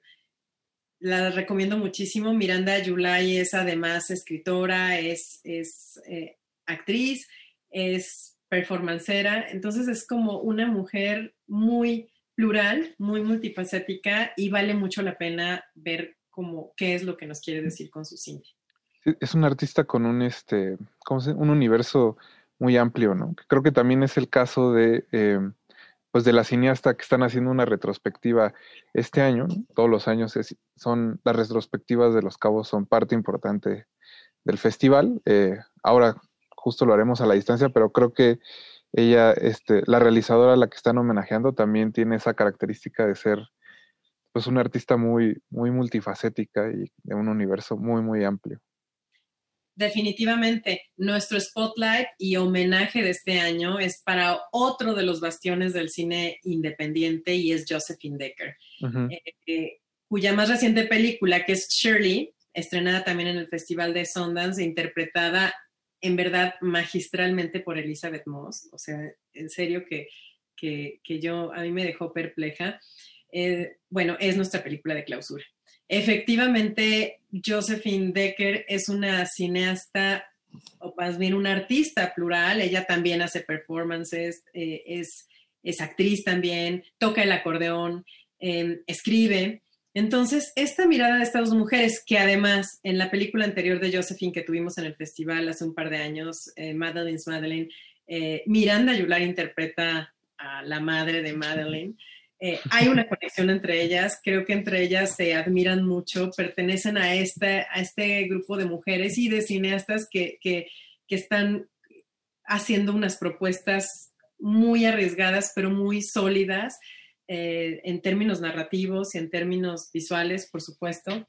Y en esta ocasión, Josephine retrata de una manera, como es todo su cine, sumamente envolvente y sensorial, el proceso creativo eh, de la escritora de literatura de terror eh, Shirley Jackson. Entonces, eh, es su mundo interno, su mundo doméstico, que es donde, en donde ella está, porque es agorafóbica, y ese contraste de esas oscuridades y enredos con eh, los espacios abiertos del exterior, los personajes que quedan envueltos en el proceso creativo de esta mujer que de repente parece absorber todo lo que está alrededor de ella, es realmente fantástica y yo creo que también es una de las películas más poderosas de este año, de la escena. Creo que es, es una, es una cineasta que se ha visto poco acá en México, está un poco ahí perdida, este, como del mainstream, entonces creo que es, es una buena oportunidad de, de conocer su carrera y de, y de entrarle. Justamente este espacio de spotlight que tenemos en el festival, eso que acabas tú de mencionar es su misión. Traer a, a los ojos del público mexicano a los cineastas que nosotros consideramos que hay que seguir y que hay que explorar y que hay que descubrir y que desafortunadamente por alguna razón desconocida no han sido muy vistos en México, pero pues para eso estamos los festivales y en este caso nosotros, ese es como nuestro compromiso con nuestro, nuestro programa de Spotlight. Maru, también creo que este año tienen una, una sección nueva que se llama Panorama. Eh, creo, creo que cambió un poco la programación del festival precisamente por el asunto de la pandemia. Entonces, pues cuéntanos un poco de qué se trata Panorama y qué películas estarán en, esa sección. Mira, Rafa, justamente eh, el programa, como te decía al principio, el festival en general, pero el programa en particular cambió su forma adecuado al festival en línea que, que estamos haciendo, ¿no? Que no es de ninguna manera ni pretende ser copy-paste de la versión física del festival. Entonces, por eso, ahora este panorama simplemente es como agrupar el resto de las películas que no forman parte de la competencia o que no forman parte de la retrospectiva, o en este caso de After Dark, que es una sección como, como en sí misma. Eh, el resto de las películas que solemos programar en este espacio que quisimos llamar Panorama y que además definitivamente también conecta con el resto de la programación, con todas estas inquietudes que nosotros queremos poner sobre la mesa, con todos estos temas que son urgentes de discutir, de visibilizar y de, y de exponer y que como festival nos interesa mucho hablar. Entonces, este panorama está integrado por cinco películas muy poderosas, eh, también elegidas de verdad con todo el cuidado y con toda la pasión. Eh, una de ellas es el documental que estrenó en el Festival de Toronto, 76 Days, eh, documental que es una coproducción entre Estados Unidos y China y que eh, relata o, o, sí, retrata en los primeros días de la pandemia COVID-19 y desde el punto de vista de eh, los trabajadores de la salud, pero desde un punto de vista totalmente alejado de cualquier tipo de sensacionalismo o de cualquier tipo, eh, a lo mejor, de divulgación científica o, en general de, de, las cosas que hemos visto como documentos sobre, sobre esta enfermedad, sino más bien ese lado humano, de la vida adentro de un hospital, de la relación eh, que se gesta entre los trabajadores de salud y los pacientes, de los propios sentimientos de ellos, de cómo manejan la situación. Entonces, creo que vale mucho la pena verlo porque es una visión muy, muy amorosa y un panorama completo de, este, eh, de esta génesis de la pandemia. Perfecto. Ah, ¿qué más, qué más hay en panorama? Eh, tenemos una película de la cual estamos orgullosísimas porque desde el año pasado estamos no tras la película, sino tras la directora, que en su momento era actriz, y este año hace su debut eh, como directora, Regina King, y su película One Night in Miami. Em, esta película estuvo en el Festival de Venecia, en el Festival de Toronto, y es una película también afortunada y desafortunadamente que toca un tema que a pesar de que se ubica en los años 60, pues es un tema de lo más vigente, de lo más doloroso y de lo más actual, que es el, el racismo, y habla de la historia y la noche en la que cuatro destacadas figuras de la escena afroamericana de 1964, Malcolm X, eh, Mohamed Ali, Jim Brown y Sam Cooke se reúnen en un pequeñito hotel de Miami para celebrar el triunfo que acababa de tener Mohamed Ali eh, en el box, ¿no? Em, creo que es una película que además nos, nos deja ver una cara mucho más frágil de estas figuras y de estos hombres que siempre hemos visto tan poderosos, tan empoderados y nos acerca a su intimidad, a su lado humano, a sus preocupaciones y a sus ganas de ver cómo pueden influir a favor del movimiento de los derechos civiles eh, de los afrodescendientes en Estados Unidos. Puro, este, ahora sí que en ese cuarto de hotel, puro mito. Puro mito pura leyenda, ¿no? Y te digo, y, lo bonito es ver como ese lado humano, cotidiano e íntimo de estos cuatro, cuatro hombres. Perfecto. Eh, creo que todavía nos faltan tres películas de panorama. sí.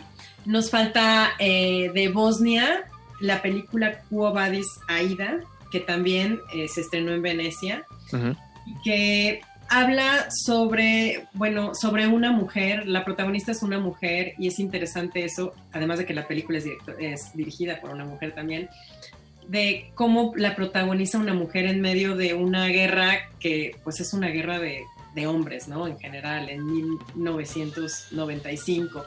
Esta mujer es una em, traductora de la ONU que está en un campo de refugiados bosnios como de alrededor de 8.000 personas y en el momento en el que llega el ejército pues a hacer una matanza, ella tiene la posibilidad a partir de la información que tiene, de la información clasificada que ella tiene por su trabajo, pues de, de intentar salvarse a ella y a su familia y a quien más pueda. Entonces es una película de verdad poderosísima, una película que te mantiene sin siquiera parpadear.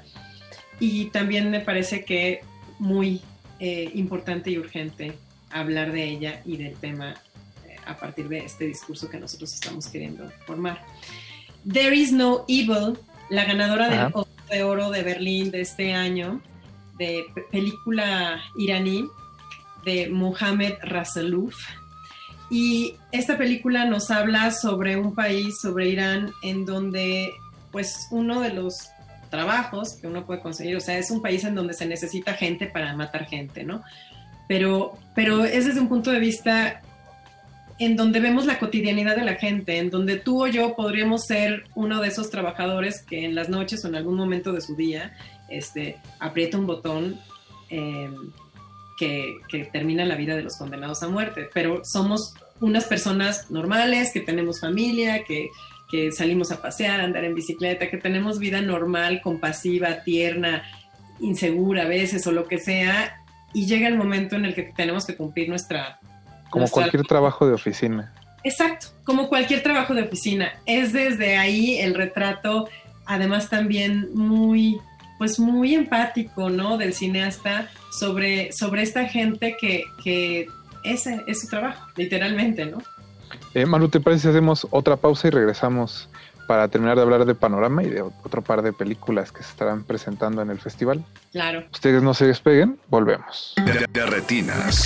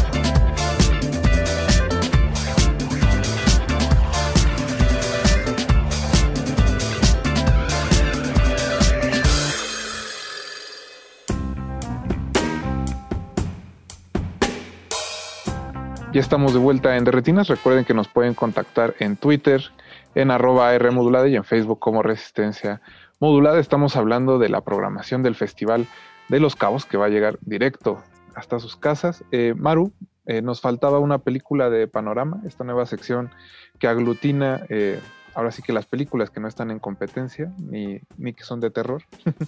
¿Cuál es la que nos faltaba? Nos falta una belleza de película eh, que se llama Wolf Walkers.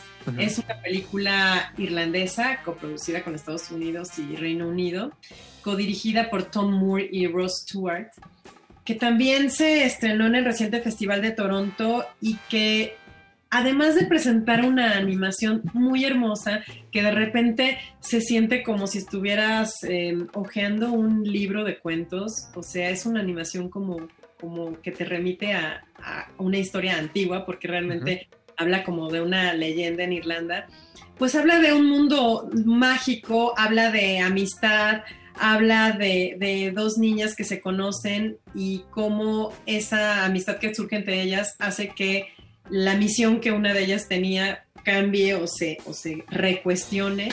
Y, y creo que también justamente este recuestionar y todo conecta directamente con todo lo demás. Eh, para mí es una de las mejores películas animadas que he visto y, yo creo que de las mejores del año. Entonces, pues esta es la que, la que integra las cinco películas de Panorama. Es- es- esta animación también es de esas que, Jorge salió de Toronto diciendo que había que ponerle el ojo. Entonces, ven, para que no, le, no lo pierdan de vista. Y Maru, creo que eh, falta una de las secciones, una de nuestras favoritas, al menos aquí en Derretinas, que es After Dark, que es la que está dedicada a, pues, a las películas de género, principalmente de terror, y que creo que este año viene bastante cargada, a pesar de que nada más son tres películas, son tres de los estrenos que más, ahora sí que más han hecho ruido durante el 2020. No, pues qué padre, ya sabes que así nos gusta como, como estar buscando y buscando y elegir pocas, pero potentes. Entonces, además, eh, me gusta porque, porque cada una es tan distinta en cuanto a qué zona del terror nos toca, que, que eso también nos emociona mucho. Relic de Natalie Erika James, que además es una impresionante ópera prima, ¿no? O sea, la verdad a mí sí me, me impresiona mucho lo que esta cineasta logró en su primera película.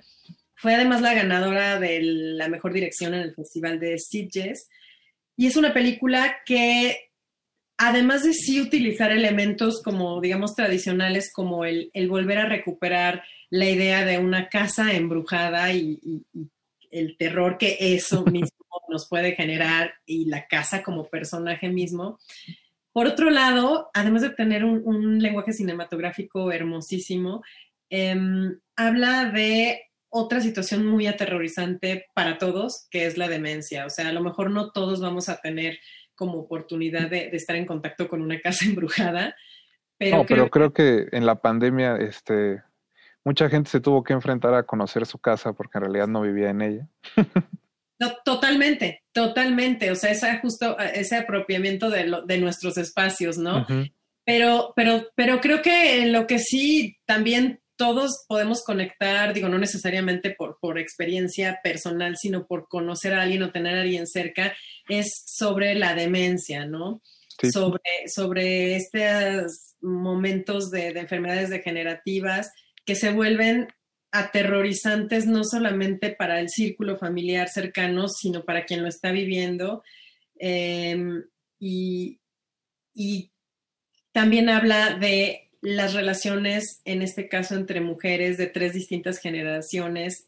Habla del amor, habla de la compasión, habla de la desesperación. Entonces, es una película que creo que puede ser leída y apreciada no solamente por el público fan de, de las películas de terror, sino por un público más amplio que quiera entrarle como a la lectura esta de, de- estos lazos, de estas relaciones, de estas responsabilidades que, que todos tenemos en la vida y además pues del proceso de envejecer, ¿no? Hay otra que, que me llama mucho la atención, que también Negrete la, la vio en Toronto, que es de zombies, ¿no? Es, esos géneros que, que nunca terminan de, Más bien de, es ese género del terror que ha estado muy recurrente desde hace algunos años. Pero creo que esta eh, le da un giro bastante interesante al asunto. Está muy interesante. Get the Hell Out de Ujú. I Fan Wang de Taiwán, que también justo se estrenó en Midnight Madness de Toronto. Híjole, es otra ópera prima, fíjate, y se nota también ajá, ese riesgo y esa juventud del director, porque definitivamente no es una película de zombies tradicional, es una película que mezcla acción, comedia, terror, eh, cine gore, o sea, sesos, sangre, saliendo y todo, eh, y además una sátira política, ¿no? Entonces, toda esta revoltura de elementos que además se convierten en totalmente dinámicos en la película, no te dejan en paz. Y se combinan además con una estética por momentos como de cómic y de intervenciones de glitter y de elementos que la hacen que, que no te suelte, que todo el tiempo estás viendo, bueno, ¿y esto por dónde y todo? Y, y también, una vez más, tiene distintos niveles de lectura, tiene una parte como muy pues, entretenida, por decirlo así, pero también tú puedes explorar ahí como eh, incluso una, una crítica ecológica, ¿no? A la irresponsabilidad de, de, una fábrica que está teniendo desechos contaminantes y los intereses que están detrás de ello, ¿no?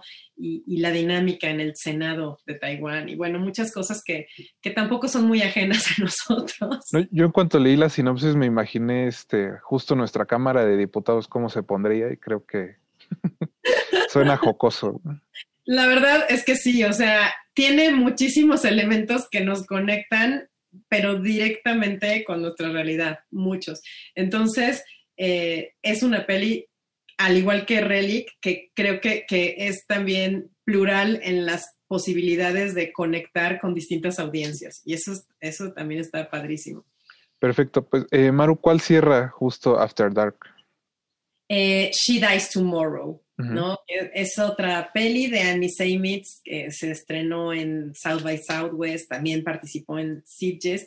Y esta nos toca el terror, creo que de una manera mucho más personal y de una manera también como muy cercana a quien sea, que es el miedo a morirse, el miedo a la muerte que yo creo que en algún momentito o momento T todos hemos tenido, ¿no?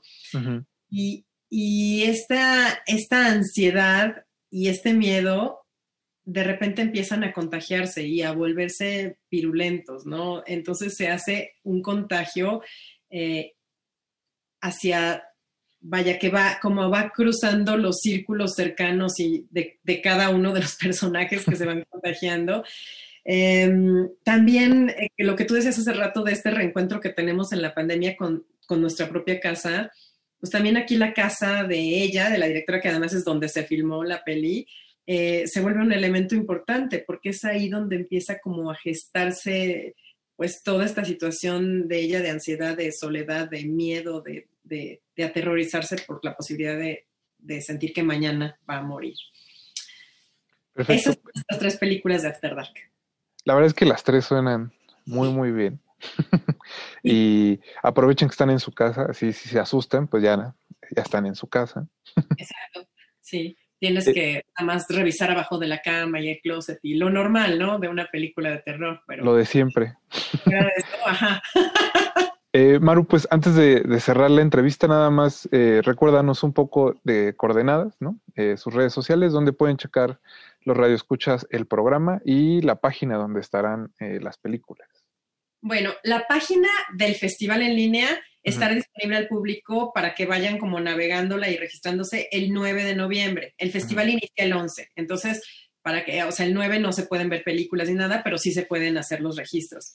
Nuestra página es cabosfilmfestival.com y eh, nuestras redes sociales, búsquennos como Festival Internacional de Cine de los Cabos y ahí estamos en Instagram, en Facebook, en Twitter y Además, estamos disponibles para empezar a recibir preguntas, dudas.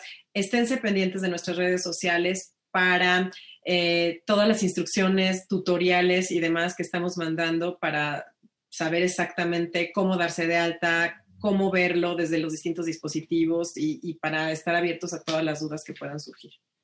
Perfecto, pues eh, Maru Garzón, directora artística del Festival de los Cabos, muchas gracias por habernos contestado hoy la llamada y mucha suerte en esta edición virtual del festival. Muchísimas gracias, Rafa. Gracias y, y gracias por estar siempre pendiente y eh, deseo que lo disfrutes muchísimo. Ojalá nos podamos juntar después para, para que platiquemos, a ver qué les parece. Me parece bien. Ten- Ahora sí que tenemos un trato. Nosotros vamos a escuchar un poco más de música y regresamos para cerrar el programa. No se despegue. De, de retinas.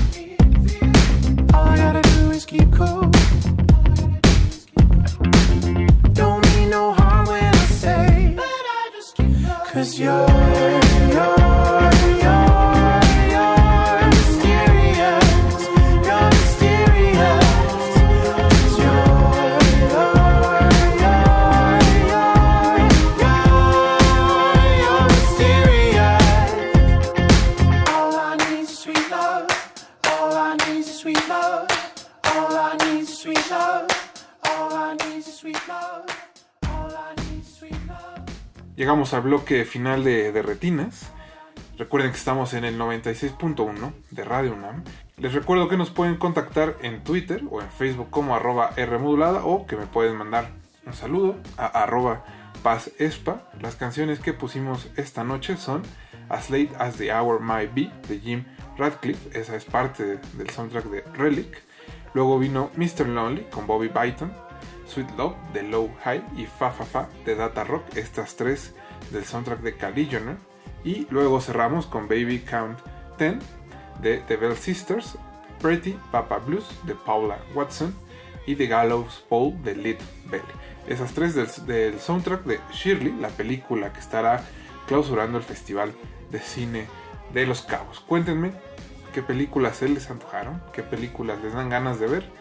Les recuerdo que las pueden eh, ahora sí que poner directamente en su computadora o en la televisión de su casa, así que es una gran oportunidad para que le entren a la programación del Festival de Cine de los Cabos. Con eso nos vamos a despedir esta noche. Muchas gracias a Mauricio Orduña que se encargó de producir el programa y a todo el equipo de Radio que hace posible su transmisión. Mi nombre es Rafael Paz y les agradezco que nos hayan acompañado hoy en Derretinas. Nos escuchamos el próximo martes a las 9 de la noche.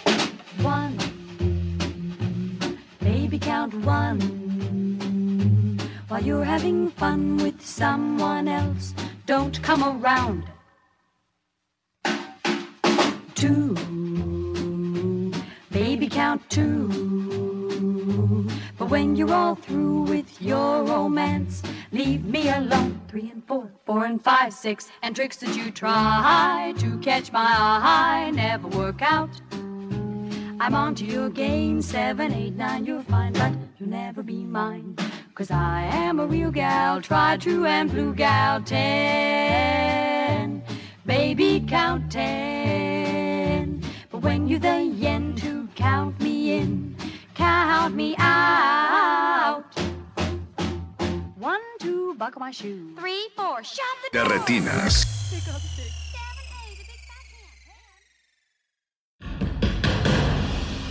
Como dijo el sabio Playlist Zoo, el viaje de las mil canciones empieza siempre con la primera reproducción.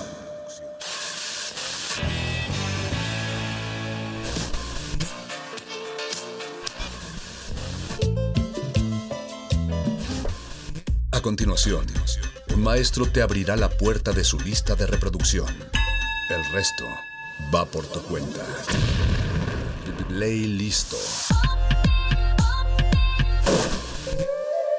¿Qué onda Resistencia? Ya empezó Playlisto, así que súbanle a su radio porque hoy queremos ponerlos a bailar. Por ahí me estuvieron llegando algunas peticiones de radioescuchas poperos y como en resistencia modulada nos encanta complacerlos, pues esta noche nos vamos a sumergir en el mundo del K-pop porque ya hacía falta hablar de este fenómeno cultural que se ha ido apoderando de la escena musical de manera progresiva, pero no solamente ha impactado el terreno del entretenimiento, sino también de manera muy importante ha permeado en otros ámbitos como el ideológico y el económico, por supuesto. De eso vamos a hablar con nuestras dos invitadas, dos amigas expertas en la materia. A una de ellas ya la conocen, la famosísima Aurea Shaide Esquivel Flores, que pues ha tenido varias participaciones aquí en La Resistencia gracias a Metálisis. Y bueno, además de ser maestra en letras modernas, ser experta en narrativa gráfica, cómica americano, manga y la responsable de la Biblioteca Alay de Fopa de la Unidad de Vinculación del Centro Cultural Universitario Tlatelolco coordina el Círculo de Lectura Escucha Libros de Metal y colabora ocasionalmente con el Círculo de K-Pop Stories, lo que significa que es una amante del K-Pop y por eso está presente en este programa. Y además también vamos a contar con el expertise de Carmen Sumaya, ella es egresada de la Facultad de Filosofía y Letras de la carrera de Estudios Latinoamericanos, es compañera, amiga, colega, productora de nuestra casa Radio UNAM, así que quédense para escuchar todo lo que nos tienen que decir estas invitadas de lujo. Síganos en redes sociales y díganos cuál es su banda favorita de K-pop. Estamos en Facebook como Resistencia Modulada, Twitter e Instagram como arroba Rmodulada. Yo soy Vania Nuche, esto es el primer playlist K-popero. Súbele a Radio UNAM.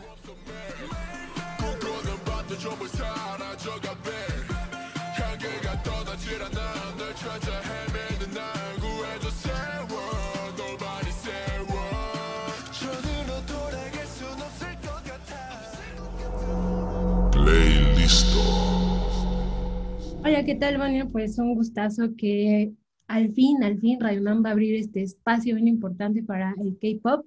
Súper emocionada, esperando que les guste y sobre todo que para los que conocen, conozcan un poquito más y para los que no, pues les abramos los oídos y la mente sobre este género. Hola, ¿qué tal, Vania? Me da muchísimo, muchísimo gusto acompañaros de nuevo y sobre todo también justo desde, desde el K-pop. eh, Por supuesto, mm, ya sabes, me encanta el, metal y disfruto cada vez que nuestro querido perro muchacho me invita, pero la verdad es que a mi corazoncito ya le faltaba ese pedacito dedicado solo al K-pop para poder fangirlear de la manera más chida y alocada posible.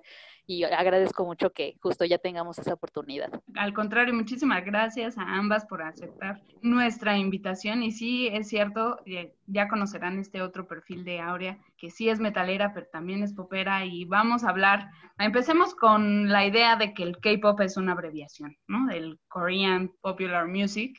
Es como se comprimió esta expresión. Viene del Corea del Sur, porque Corea del Norte sabemos que tiene un perfil político bastante marcado y la música o la, pues no llamémosle como industria musical porque en realidad no lo es, pero bueno, todo, todo lo que tiene que ver con el arte, la música, la cultura está muy controlado por el gobierno, entonces Corea del Norte no entra, digamos, en esta categoría. Nos enfocaremos a Corea del Sur, que es quien da cabida a estos nuevos géneros, estos sonidos, y ya nos dirán ustedes más a qué se debe, qué involucra todo esto, este género del K-pop. Entonces queremos saber qué está pasando, cómo está influyendo y también, también cómo está reconstruyendo y resignificándonos, ¿no? Porque cualquier movimiento musical siempre hace ruido y siempre transforma en algo la historia. O sea, hay pop en español, pop en inglés, pop en alemán, etcétera, etcétera. Pero ¿por qué un K-pop? ¿Qué lo diferencia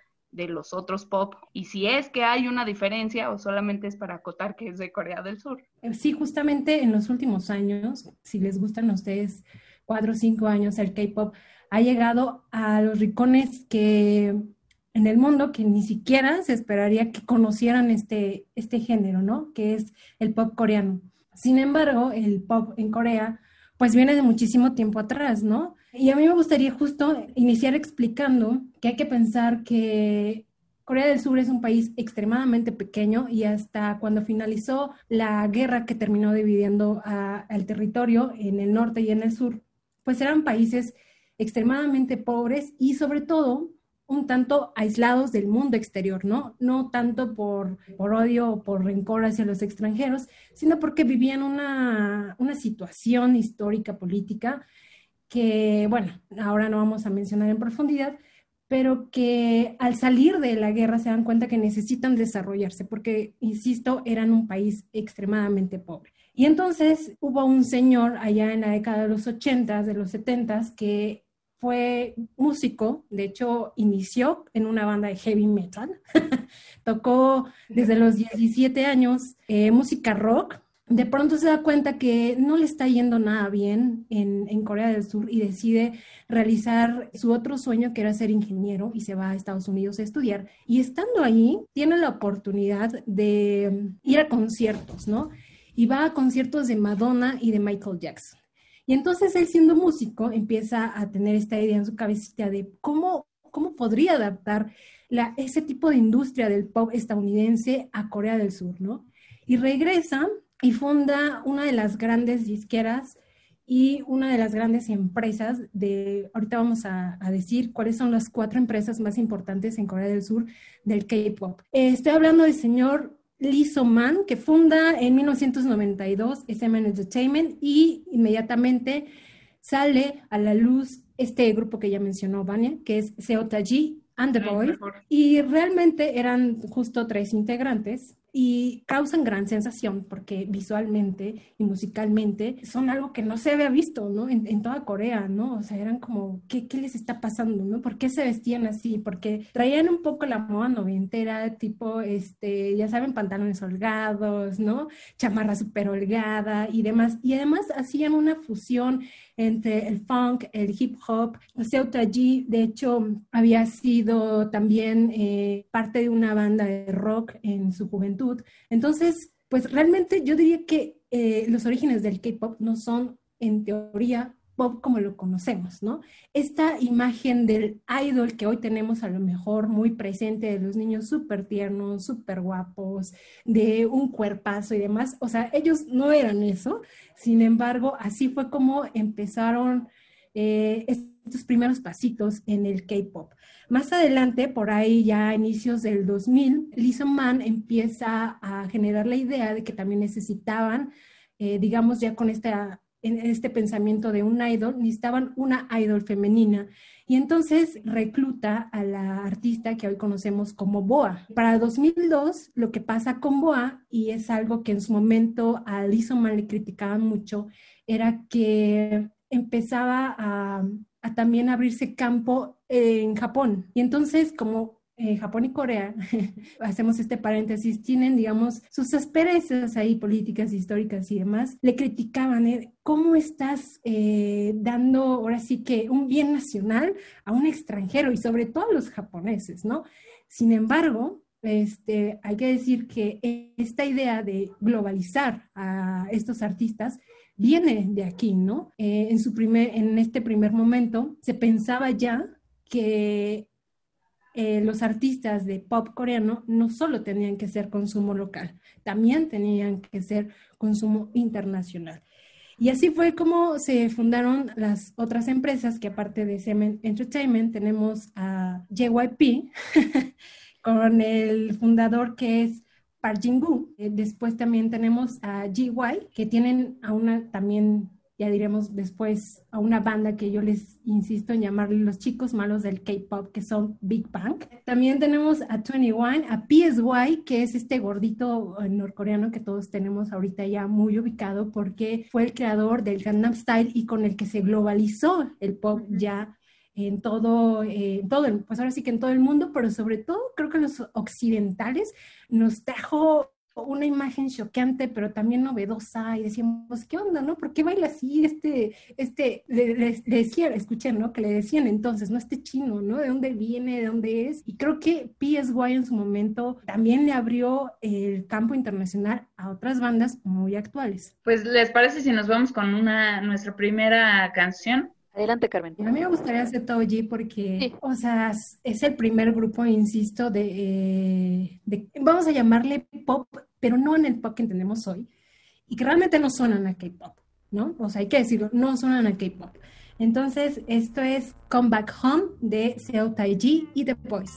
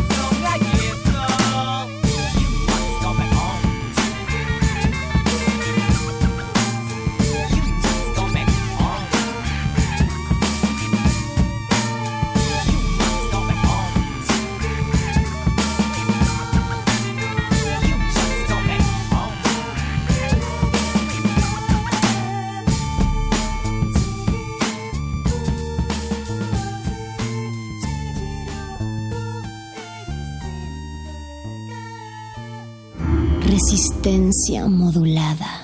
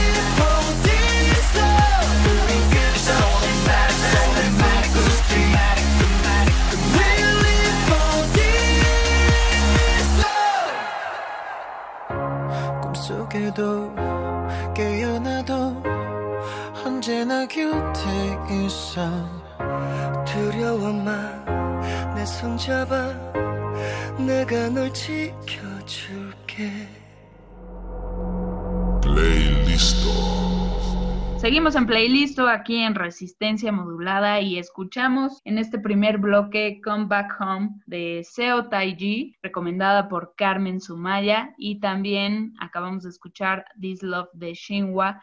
Esta fue una recomendación de Aurea. Aurea, ¿por qué elegiste esta canción? Cuéntanos. Ah, bueno, mira, eh, te cuento rápidamente. Shinwa también pertenece a esta primera generación. Ahorita que podemos platicar un poquito más al respecto, vamos a ver que justamente en el K-pop las generaciones existen y no son, eh, pues no son iguales entre sí, cada una ofrece una cuestión diferente, pero en el caso de, de esta canción en particular que pertenece a su onceavo disco de Classic y que salió en 2013, es una muestra de cómo esta banda en particular es un hito por el hecho de que es la banda más longeva de K-pop que existe, porque normalmente las, las bandas de K-pop tienen una, eh, una caducidad, en realidad son unos 5 o 6 años más o menos, y normalmente se, se disuelve para que los integrantes persigan sus propias carreras por, por sus lados. En el caso de Shinhwa, no, en realidad justo, justo Shinhwa significa leyenda en, en coreano, pensando en que e, efectivamente, desde sus inicios pensaban en convertirse en una leyenda y son pioneros en muchísimos, muchísimos aspectos. Y este en particular, yo la conocí gracias a mi banda favorita de todo el mundo, God Seven, que de hecho pertenece a la tercera generación, y ellos hicieron un eh, dance cover de, de justo de This Love, y me encantó porque además tiene elementos de Vogue. Y entonces dije, bueno, a ver, o sea, la canción me suena súper chido, me encanta, y dije, bueno, voy a conocer la original. Y ya veo estos señores que se ven pues ya grandes, muy respetables y toda la cosa, eh, justamente con sus trajes y, y bogueando.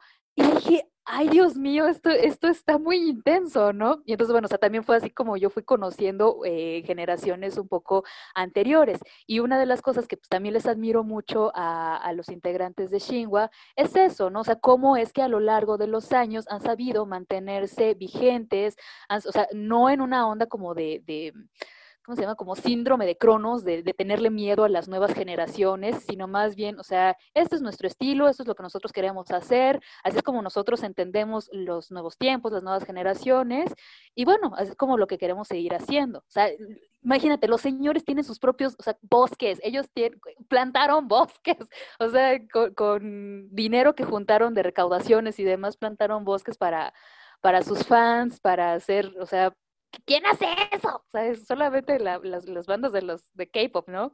Entonces por eso fue que la, que la elegí. Entonces si pueden boguear mientras la escuchan, mucho mejor. Sí, ese, ese asunto también de las coreografías es algo, pues que si bien hemos visto en otras bandas de pop de cualquier otro país, de por sí la, el género pop o las que son agrupaciones acostumbran tener coreografías, ¿no? Pero es más característico o más particular en el caso del K-pop porque sí se nota que hay una, eh, no sé cómo decirlo, una esencia específica. O sea, no quiero que se escuche esto de manera racista, eh, o sea, no quiero que, que mi comentario tenga una denotación racista que no la tiene, pero digamos, si tapáramos la cara de, de los cantantes, o sea, quitarles estos rasgos físicos que los hacen tan particulares y, y reconocibles a todo el mundo, de todos modos nos daríamos cuenta de que son asiáticos, ¿no? Que tienen esta formación cultural específica. ¿A qué responde? Ustedes eh, que están más clavados en esto, ¿lo entienden? ¿Lo saben? Adelante, Carmen, tú, tú, tú. Bueno, este, qué bonito que, a pesar de que no conoces, puedas decir esto es K-pop, ¿no? Eh, a mí me ha pasado que conozco a gente y obviamente como gran fan y sobre todo Army, siempre les digo, oye, por favor, ve este video, ve este video, ¿no? Y no he conocido a alguien que me, que me diga, ay, esto ya me aburrió, ay, esto no me gustó, ¿no? Hay que decir que, o sea, en general el K-pop está muy bien pensado, o sea, muy bien pensado. No dejan nada al azar y a ver cómo nos va. No hay absolutamente nada, ninguna decisión que, que veamos o que presenciemos que haya estado tomada al azar. Está perfectamente bien pensado. Primero, Que se nota esa disciplina cultural Sí. que, que tiene. que pasa, lo que sucede, y, o sea, sí, a lo mejor viene un poco este pensamiento de hay que luchar y esforzarse, que viene mucho de esta parte del mundo, que es en Asia, pero en realidad lo que sucede es que hay todo un proceso para que una persona o un grupo de chicas o de chicos eh, debute primero en esta industria, ¿no? Lo que pasa es que lo que hacen las, las empresas es que lanzan primero una convocatoria, ¿no? Vamos a hacer un casting. Y de ahí salen, si a ustedes les gusta, eh, de 30 a 50 personas de este casting y lo que hacen eh, con estos elegidos es que se vuelven entrenadores o training para la empresa. Entonces, a partir de ese momento, los jóvenes empiezan a entrenarse en canto, baile, actuación. Eh, algunos también, además de seguir yendo a la escuela, tienen que tomar clase de idiomas, justo por esto que estábamos diciendo en el primer bloque, de que estos grupos se piensan para consumo mundial, para consumo global. Entonces, lo mínimo que pueden pasar entrenando son eh, dos años. Por eso es que pareciera que tienen mucha disciplina, ¿no? O sea, no, realmente la empresa les paga ese entrenamiento. Y bueno, más adelante tocaremos este tema, que de pronto eh, pareciera que ser idol es como el sueño de todo jovencito, pero en realidad eh, estos chicos empiezan a hacer casting desde que terminan, eh, aquí diríamos la secundaria, a los, a los 14, 15, 13 años. Entrenan dos años por lo menos y de ahí tienen que debutar. Entonces es una carrera realmente de, de mucha fuerza, de mucha disciplina, pero también de mucha estabilidad mental, porque no cualquiera podría seguir con este ritmo, insisto, o sea, sus horarios, literal, cual fuera un trabajo siendo entrenados, es de ocho horas entre canto, baile, actuación, idioma, aparte ir a la escuela, eh, quienes no pueden pagarse a lo mejor una estancia cerca de las eh, de las empresas tienen que buscar otro trabajo para poder irse a vivir cerca de estos lugares y poder tomar las clases. Entonces, no cualquiera realmente puede llegar a realmente debutar. Por eso es que pareciera que tienen tanta perfección en su baile, porque han trabajado mucho en eso. Mucho compromiso, ¿no? Es casi, casi que como ser deportista de alto rendimiento. Sí, totalmente, porque además no solamente incluye el entrenamiento de baile, también incluye entrenamiento vocal,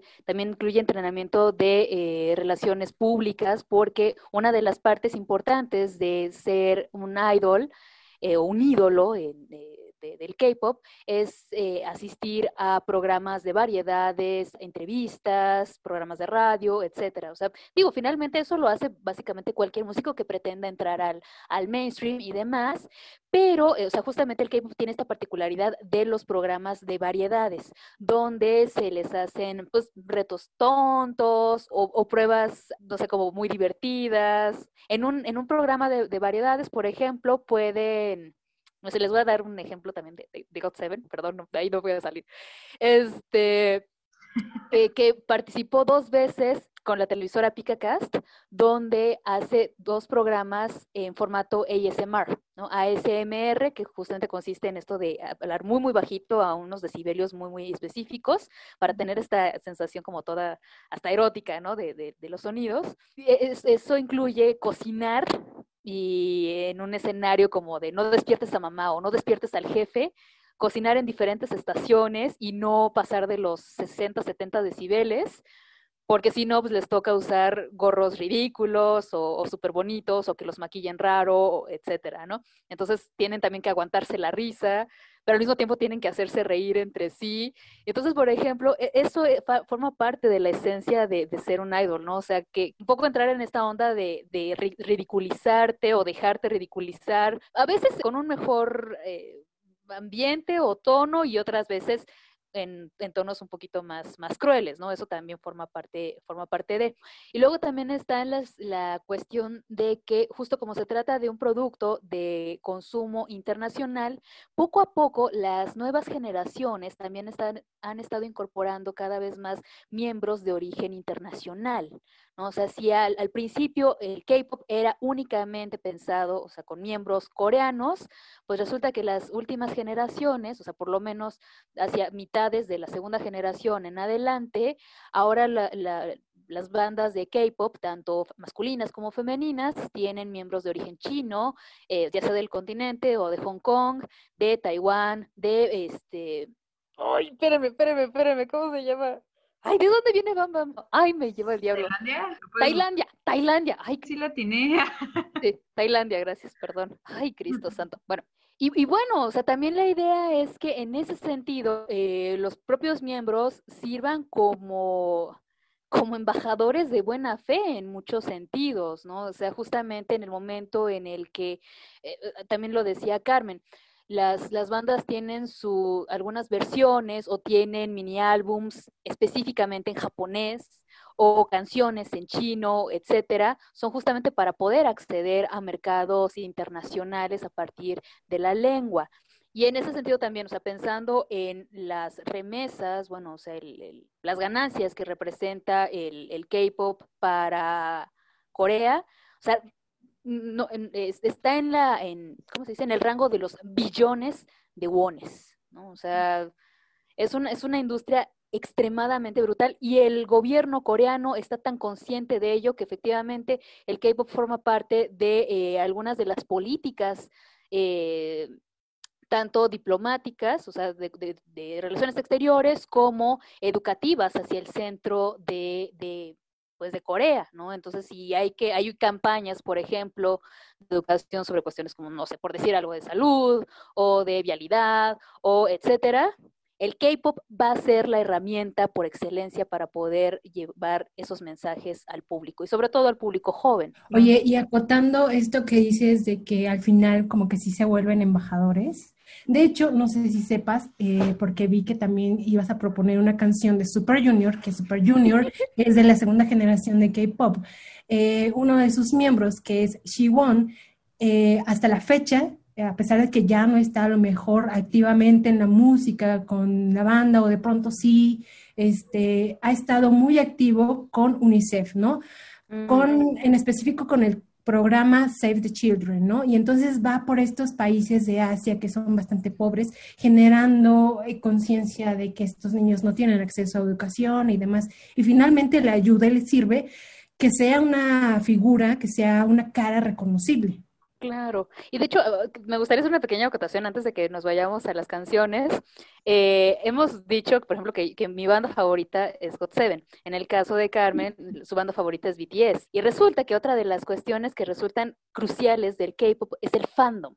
Es decir, los grupos de fanáticas, sobre todo fanáticas, la gran mayoría de nosotras somos mujeres. Por supuesto que hay hombres, por supuesto que hay personas no binarias, etcétera, pero de manera general somos chicas. Y también algo que, que, empezó a darse justamente a partir de la segunda generación fue sobre todo estos nombres específicos de los fandoms para que se pudieran identificar y que pudieran mostrar su apoyo a sus bandas favoritas. Entonces, en el caso, por ejemplo, de Carmen, la, las fans de BTS se son denominadas ARMYs. Y obviamente le dejaré que, que ella explique qué, es una ARMY y por qué es ARMY. Y en mi caso, que soy de GOT7, soy Agase. Eh, Agase es porque en coreano, justamente, I got seven suena justamente como hágase.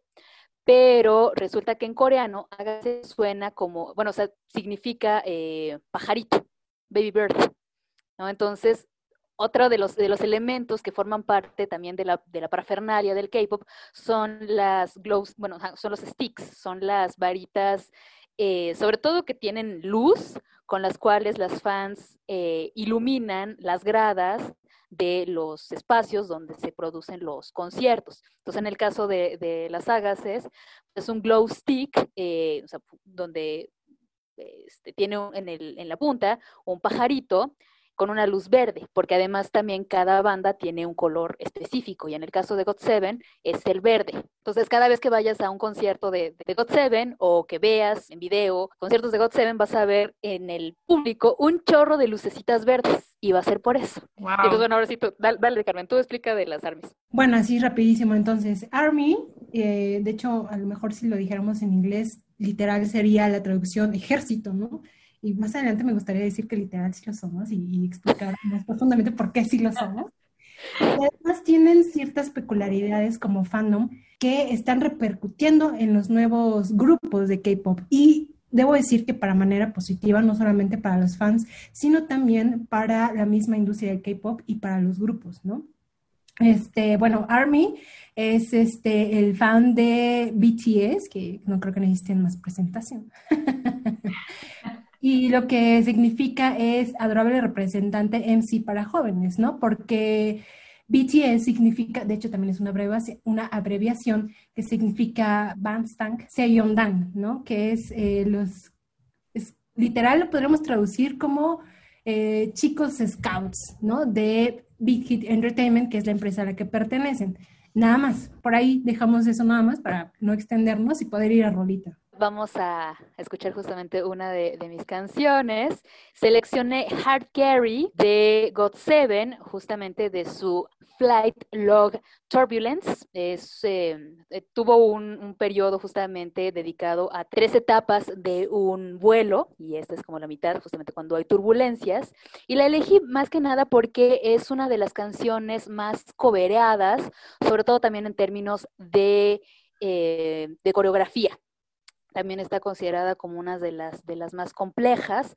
También el mundo de las coreografías en K-pop pues, es, es, vastísimo y obviamente no solo abarca la cantidad de pasos, sino la dificultad tanto de ejecución como de sincronización, porque bueno, típicamente estas, estas bandas no son, no son pequeñas, o sea, puede llegar hasta justo 17 casi 20 integrantes y eso no es nada sencillo de coordinar y bueno, por eso van a escuchar y tienen, verán que tiene un punch bastante, bastante digno del metal.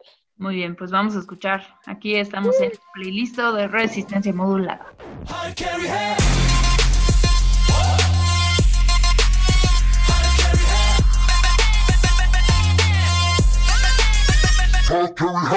Hey, welcome to my world, let's do this. 이슈 제조기라 불렀어, 에? 어디 가도 분위기가 higher. 비행기 밖은 너무 시끄러워, 과열. 내 문은 everybody knows it. 하지만 아직 배불러 hungry. 어떤 일에도 기죽지 않아, 오. 이거는 단어로 표현하기. 나 한 번 뜨면 게임 다 정리돼.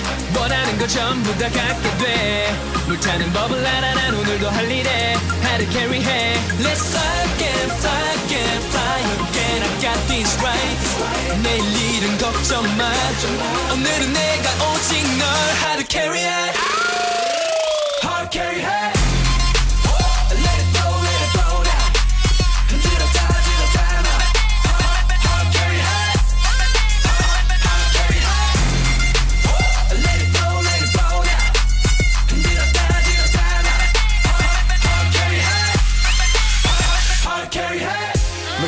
너 게임에서 진 적이 없어. 매번 끝장을 봐 패션이 넘쳐. 거품이 살짝 긴 우린 노는 데는 안 지는 실력 있는 갬블러 분위기 패스워드 아이디는 저장 많은 사람 오늘도 날 불러. 무대가 끝나고 다시 비행기로 구름보다 편한 침대가 없어. 나 한 번 뜨면 게임 다 정리돼. 원하는 거 전부 다 갖게 돼. 불타는 법을 알아 난 오늘도 할 일에 하루 캐리해 Let's fly again, fly again, fly again. I got this right. 내일 일은 걱정 마. 오늘은 내가 오직 널 hard carry해. Hard carry high.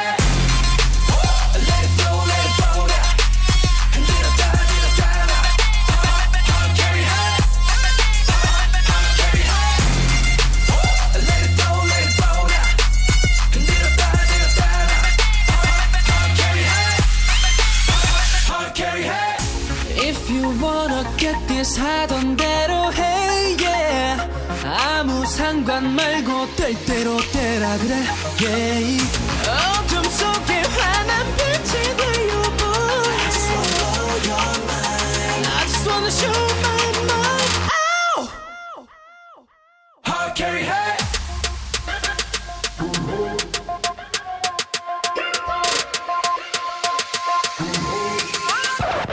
Hard carry 해.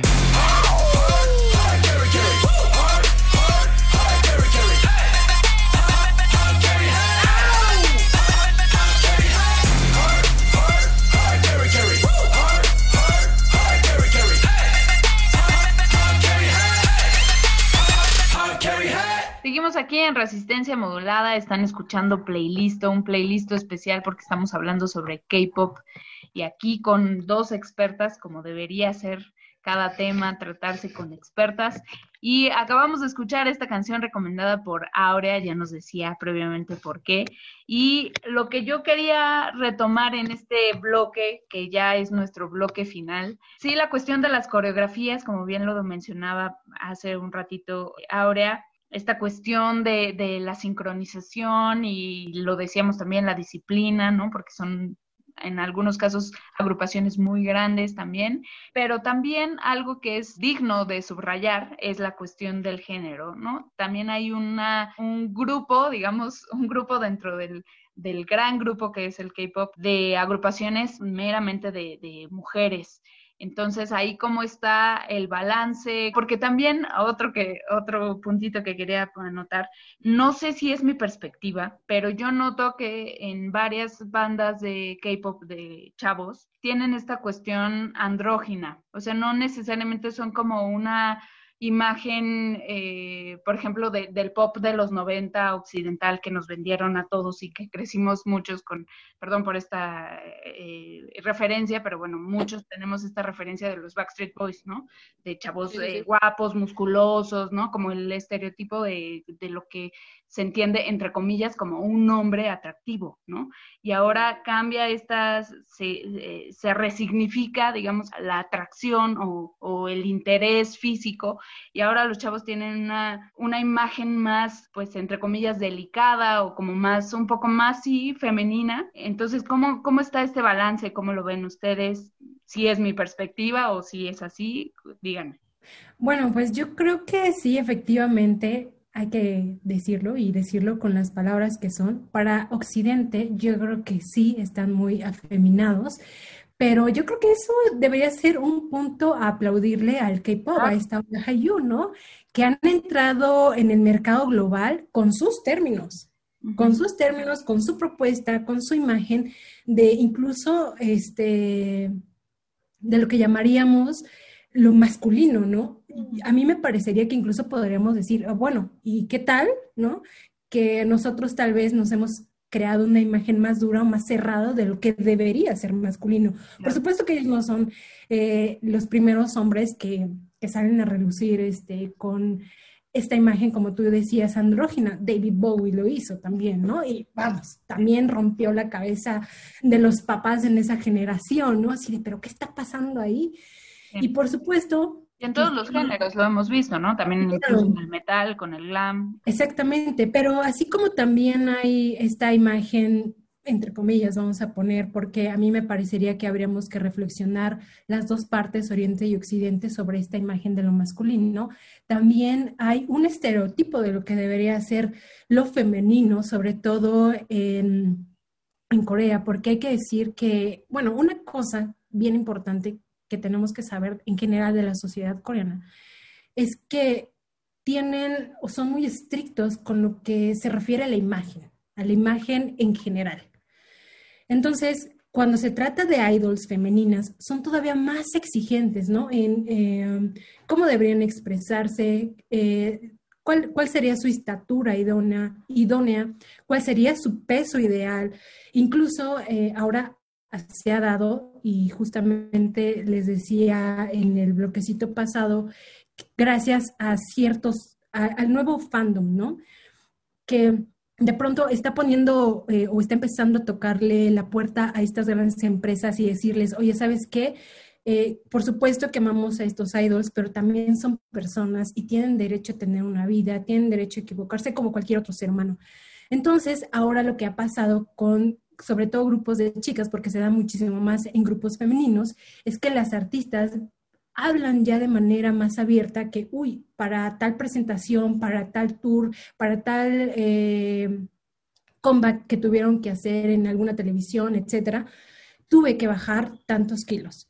Y entonces ahora eh, las fans se empiezan a preocupar, ¿no? Y a decir, espérate, o sea, sabemos que, es, que eres idol, pero no debes de, de, descuidar tu salud. Sin embargo, ellas lo siguen haciendo porque es parte de su contrato, porque es parte de la responsabilidad de decir, bueno, pues si esto es lo que yo decidí, pues tengo que eh, obedecer literal, que tengo que pesar 45 kilos. En dos meses tengo que pesar tanto. Entonces, por supuesto que ahora se está hablando más y lo cual también ha salido a relucir que incluso ha habido problemas eh, de salud mental dentro de los grupos, tanto de chicas como de chicos. Pero hablando también de mujeres, hay que decir que ha habido quienes han estado dispuestas y, y se han ganado el respeto de, de, incluso decir, yo no quiero y no voy a entrar en tu estereotipo como empresa que me estás poniendo.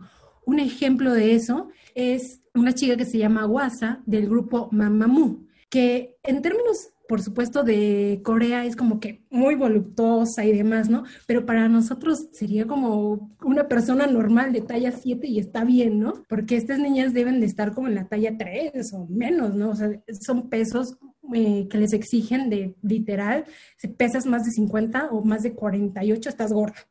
Entonces, Wasa salió a decir, de pronto en un concierto que al principio ella la rechazaban en ciertas empresas, este, porque le decían, sí, cantas muy bien, eres muy bien entonada, pero estás gorda y así no vas a triunfar en esta industria. Y entonces hoy lo dice de manera tan abierta y de hecho este grupo, Mamamoo, este, tiene sus peculiaridades, ¿no? Justo porque no ha querido entrar en este estándar de lo femenino y de lo lindo, de, de, lo, de lo tierno, ¿no? Que otros grupos del K-Pop han tenido. Y justo en este sentido, ahorita que lo estabas diciendo, Carmen, o sea, justamente una de las razones por las cuales a mí me cuesta mucho trabajo consumir K-pop con idols femeninos es justamente por, o sea, está muchísimo más marcado, ¿no? Esta idea de la misoginia, porque, o sea, con todo y que Corea efectivamente, sobre todo en el caso de los grupos masculinos, parece estar abierta a como cierta libertad de expresión de género y demás, lo cierto es que eso también está, es como privilegio de, ciertos grupos. O sea, lo, los hombres, por supuesto que pueden jugar con su género, tienen conciertos, por ejemplo, eh, disfrazados de, de chicas o de muñequitas y es divertido porque pues forma parte de, pero las chicas no tienen esa oportunidad. ¿No? O sea, eh, la- la- justamente tanto el fandom como las industrias son muchísimo más eh, brutales con respecto a lo que ellas hacen. Están bajo el spotlight, o sea, de una manera tan, tan inquisitiva que efectivamente ellas sufren de un, eh, pues de un maltrato psicológico bastante más marcado que en el caso de los hombres, porque además también en el caso de los hombres tienen la oportunidad de que si van a un eh, también programa de variedades, pues, no sé, pueden tirarse un pedo o cosas por el estilo, y es divertido y está bien. Si lo hace una chica, o sea, no, se acaba el mundo. O sea, si ya de por sí tienen que estarse cuidando de cómo cruzan las piernas, qué tanto muestran de la piel y qué no, imagínate con algo tan, tan natural simplemente como tirarse un pedo, ¿no? Eso, eso por un lado, y por el otro también, o, o sea, también hay que, hay que mencionarlo con respecto al lado más oscuro de, de las empresas del K-pop, también tiene que ver con la explotación sexual. ¿No? O sea, también las chicas están, o sea, tiro por viaje, eh, escuchas historias de cómo los productores, los ingenieros de, de audio, los, o sea, los dueños, los directores de los estudios o de las casas, o sea, las están acosando todo el tiempo, las están toqueteando, o sea, definitivamente les, eh, ya sabes, o sea, piden eh, favores sexuales a, a cambio de oportunidades justamente de, de tours o de programas o etcétera, ¿no? Y todavía en el caso de los hombres, o sea, por supuesto que se da, pero se da en menor medida. Hay, hay otros eh, dispositivos u otras maneras en que ellos pueden escaparse de eh, ser víctima de ese tipo de depredación en particular. El caso de las chicas es mucho más, más difícil, ¿no? Y por supuesto que todo lo que hacen es perfectamente respetable y admirable, pero, o sea, a mí también por cuestiones justo como ideológicas me cuesta mucho trabajo consumirlo y disfrutarlo, porque para mí es mucho más evidente, pues, ese, como ese agarre que, que tienen las, las, las casas, ¿no? O sea, por ejemplo, JYP, justamente que es la, la, casa productora de, de God Seven, por ejemplo, y también de Stray Kids, y también, este, o sea, de otras también muy, muy conocidas, el... Eh, Las Wonder Girls. por supuesto, los Wonder Girls también, el director eh, Jin, Jin, Jin Young Park, de hecho por, por eso se llama eh, JYP, o Jin Young Park, es bien conocido por ser profundamente explotador y cada vez que ve que un idol, sobre todo hombres, pero también sucede con mujeres, ve que tiene un pegue y un potencial más grande que él mismo, porque él llegó a ser también idol en en su momento, eh, les bloquea el camino y entonces le, las promociones de los álbumes las hace más tardías o las hace más, más flojas, cosas por el estilo. Boicotean. Ajá, exacto, o sea, literalmente lo, lo- los boicotean y también no les permite eh, producir su propia música, o sea, no les eh, deja escribir sus propias canciones o, o casi no les da libertad de coreografía. no tienen libertad artística. O sea, los grupos de GYP no tienen tanta libertad artística, ¿no? Y los éxitos de sus grupos femeninos son escritos por él. O sea, a eso voy cuando digo que literal no cualquiera puede entrar a esta industria, ¿no? Este, porque es casi, casi como si le entregaras tu vida y tu vida privada, personal y también la pública a, a estas agencias. Y aparte, se han dado ya, por eso digo que es, es importante lo que están haciendo hoy las fans, de poder de, eh, expresar o, permitir, si, si ustedes quieren, que los idols eh, digan que personalmente están pasando por algo o no están de acuerdo con algo o ya dijeron algo que a lo mejor la agencia no les permitía antes y que ahora tienen un poquito de más libertad gracias al apoyo de los fans. Y esto no se daba, por lo menos en esta generación ya se da, ¿no? O sea, hasta, ¿qué te gusta? Hasta hace 10 años o menos, este, se daba muy poquito, muy, muy, muy poquito. ¿Cuántas generaciones hay de K-pop? ¿Cuántas se conocen? ¿Y cómo se consideran, no? O sea, que ¿es por años o por estilos o cómo? De hecho, justamente son las dos cosas. Eh, hay, hay debates con, con, eh, a este respecto porque hay quienes consideran que hay cuatro y hay quienes consideran que hay tres. Yo me decanto porque sí hay cuatro, porque efectivamente la diferencia que hay, por ejemplo, entre GOT7, EXO, etcétera, y por ejemplo, 80s o Stray Kids, eh, es muy, muy grande, ¿no? Sobre todo también en términos de producción y demás. Entonces, bueno, el caso es que eh, estos dos criterios que tú mencionas, los años y los estilos forman parte de lo que distingue a cada una de las, de las generaciones. Entonces, la- las primeras generaciones son justamente de estos finales de, de los noventas hasta los primeros tres años, si acaso, de los dos miles, donde la cosa es muy, muy incipiente, hay una onda de, de- de pop que, bueno, todavía es como sí un poco más reconocible en términos occidentales y es hasta la, bueno, la siguiente generación, que es justo como desde 2003, 2004 hasta 2011, creo. Ahí sí, si me fallan los años, perdón. Más o menos. Este, empiezan a en- entrar nuevos elementos, como por ejemplo el tener eh, firmas, por ejemplo, cuando, cuando, este, cuando se presentan, el hecho del tipo de, de elementos musicales que empiezan a meter, porque ya se empieza a meter RB, empieza a meterse más hip hop, empieza a meterse más rap. De hecho, justamente, o sea, eh, también al principio era como muy incipiente la presencia del rap y del, del hip hop, pero ahora, por ejemplo, eh, cada agrupación, sobre todo otra vez, de las que yo conozco, son masculinas, deben tener por lo menos, por lo menos dos raperos. ¿No? Este, o sea, porque también hay una estructura muy, muy clara sobre cómo debe estar constituido un grupo de, de K-pop, ¿no? Entonces está el líder, está el bailarín principal, está el rapero principal, está el magne o el, el chico menor, ¿no? Que también es el que mete el elemento disruptivo, tierno, juguetón, el hermanito menor, ¿no? De cualquier, de cualquier familia, ¿no?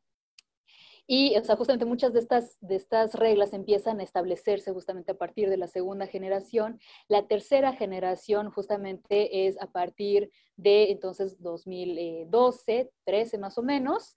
Eh, y hasta aquí es donde empieza la, la discusión, si en 2018 acaba la tercera generación y empieza la cuarta o si hay una extensión de la tercera generación. En fin. Eh, y aquí empiezan a entrar elementos todavía más espectaculares y también tiene que ver con el tipo de, coreografías y cómo es que empiezan a moverse los dispositivos de promoción. ¿no? O sea, también justo las primeras eh, generaciones no tenían que hacer la enorme cantidad de cosas que tienen que hacer las nuevas generaciones, ¿no? o sea, de ir a tantos programas de variedad, a tantos tours, o sea, completar tours internacionales y demás, y también formar parte de los, eh, de los premios, por ejemplo, de, de música. O sea, por ejemplo, uno, una, una de las premiaciones más conocidas so- son los MAMA, es decir, los Mnet Asian Music Awards, supuestamente es para toda Asia, pero casi todo eso es enteramente coreano. Y bueno, esos son premios justamente para, para los, los grupos de K-pop, donde también pueden mostrar su, o sea, lo más chido que tienen. Y las nuevas generaciones, eh, o sea, por lo menos lo que yo veo es que están llegando a un nivel de espectacularidad extraordinario. O sea, tú, tú comparas, por ejemplo, el, el- este, este video relativamente nuevo, bueno, reciente, con siete años, pero de Shinhwa, donde son solo ellos en, en diferentes escenarios y donde ellos solo están bailando, o por ejemplo, Obonamana con Super Junior, donde también solo están eh, bailando, o sea, es una cosa súper impresionante e hipnotizante, pero por ejemplo, compáralo con cómo se ve un video de 80s, Eh, les pasaba, por ejemplo, Wonderland, ¿no? O sea, es una cosa visual donde hay muchos bailarines de, de apoyo, hay un- una narrativa visual cada vez más compleja, en este caso Wonderland combina elementos de Escher con cuestiones militares, con cuestiones de banda, con cuest- o sea, es una cosa extraordinaria y donde también la introducción de otros elementos, y aquí sí no, no me arriesgo a, hacer una a aseveración categórica, pero por ejemplo en el caso de ATs están metiendo cada vez más elementos latinos también, ¿no? O sea, por ejemplo, escuchas Answer o escuchas Inception y tiene como estos ritmitos, ajá, o sea, como, como latinos. Próximamente la segunda parte de esta charlota que nos aventamos con Carmen Sumaya y Aurea Shaide, el 8 de diciembre aquí en Playlisto en Resistencia Modulada, por supuesto por Radio UNAM, no se lo pierdan. Y mientras tanto despedimos este primer Playlisto K-Popero con una rola que nos recomendó Aurea Shaide. K-Poperos de la Resistencia, manifiéstense en redes sociales, queremos leerlos y saber cuál es su banda preferida y por qué. Yo soy Vania Nuche y los dejo en Radio UNAM con la agrupación 80s y esta rola que se llama Inception. Gracias, buenas noches.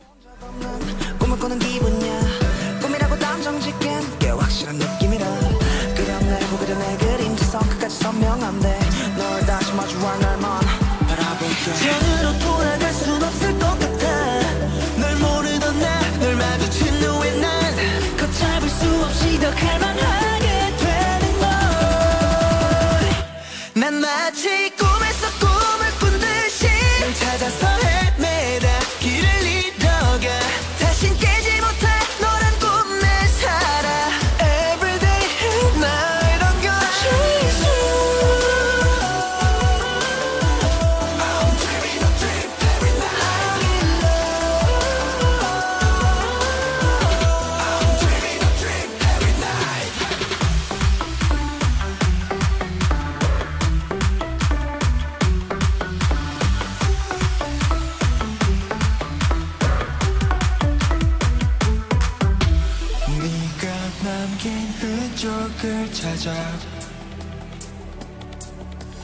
너란 꿈을 방황하는 나.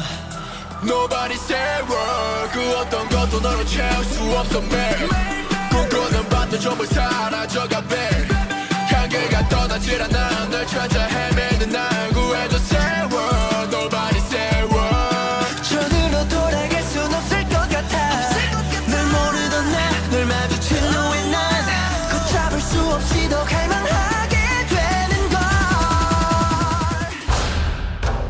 casa está ahí, donde escuchas tu música.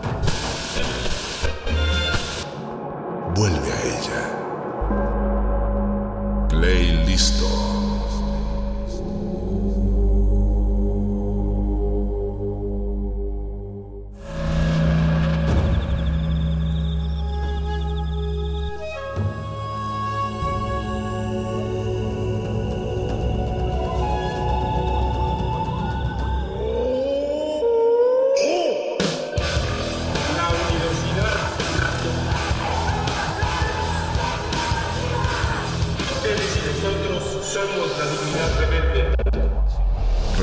Modulada es una coproducción de Radio UNAM y El Universo.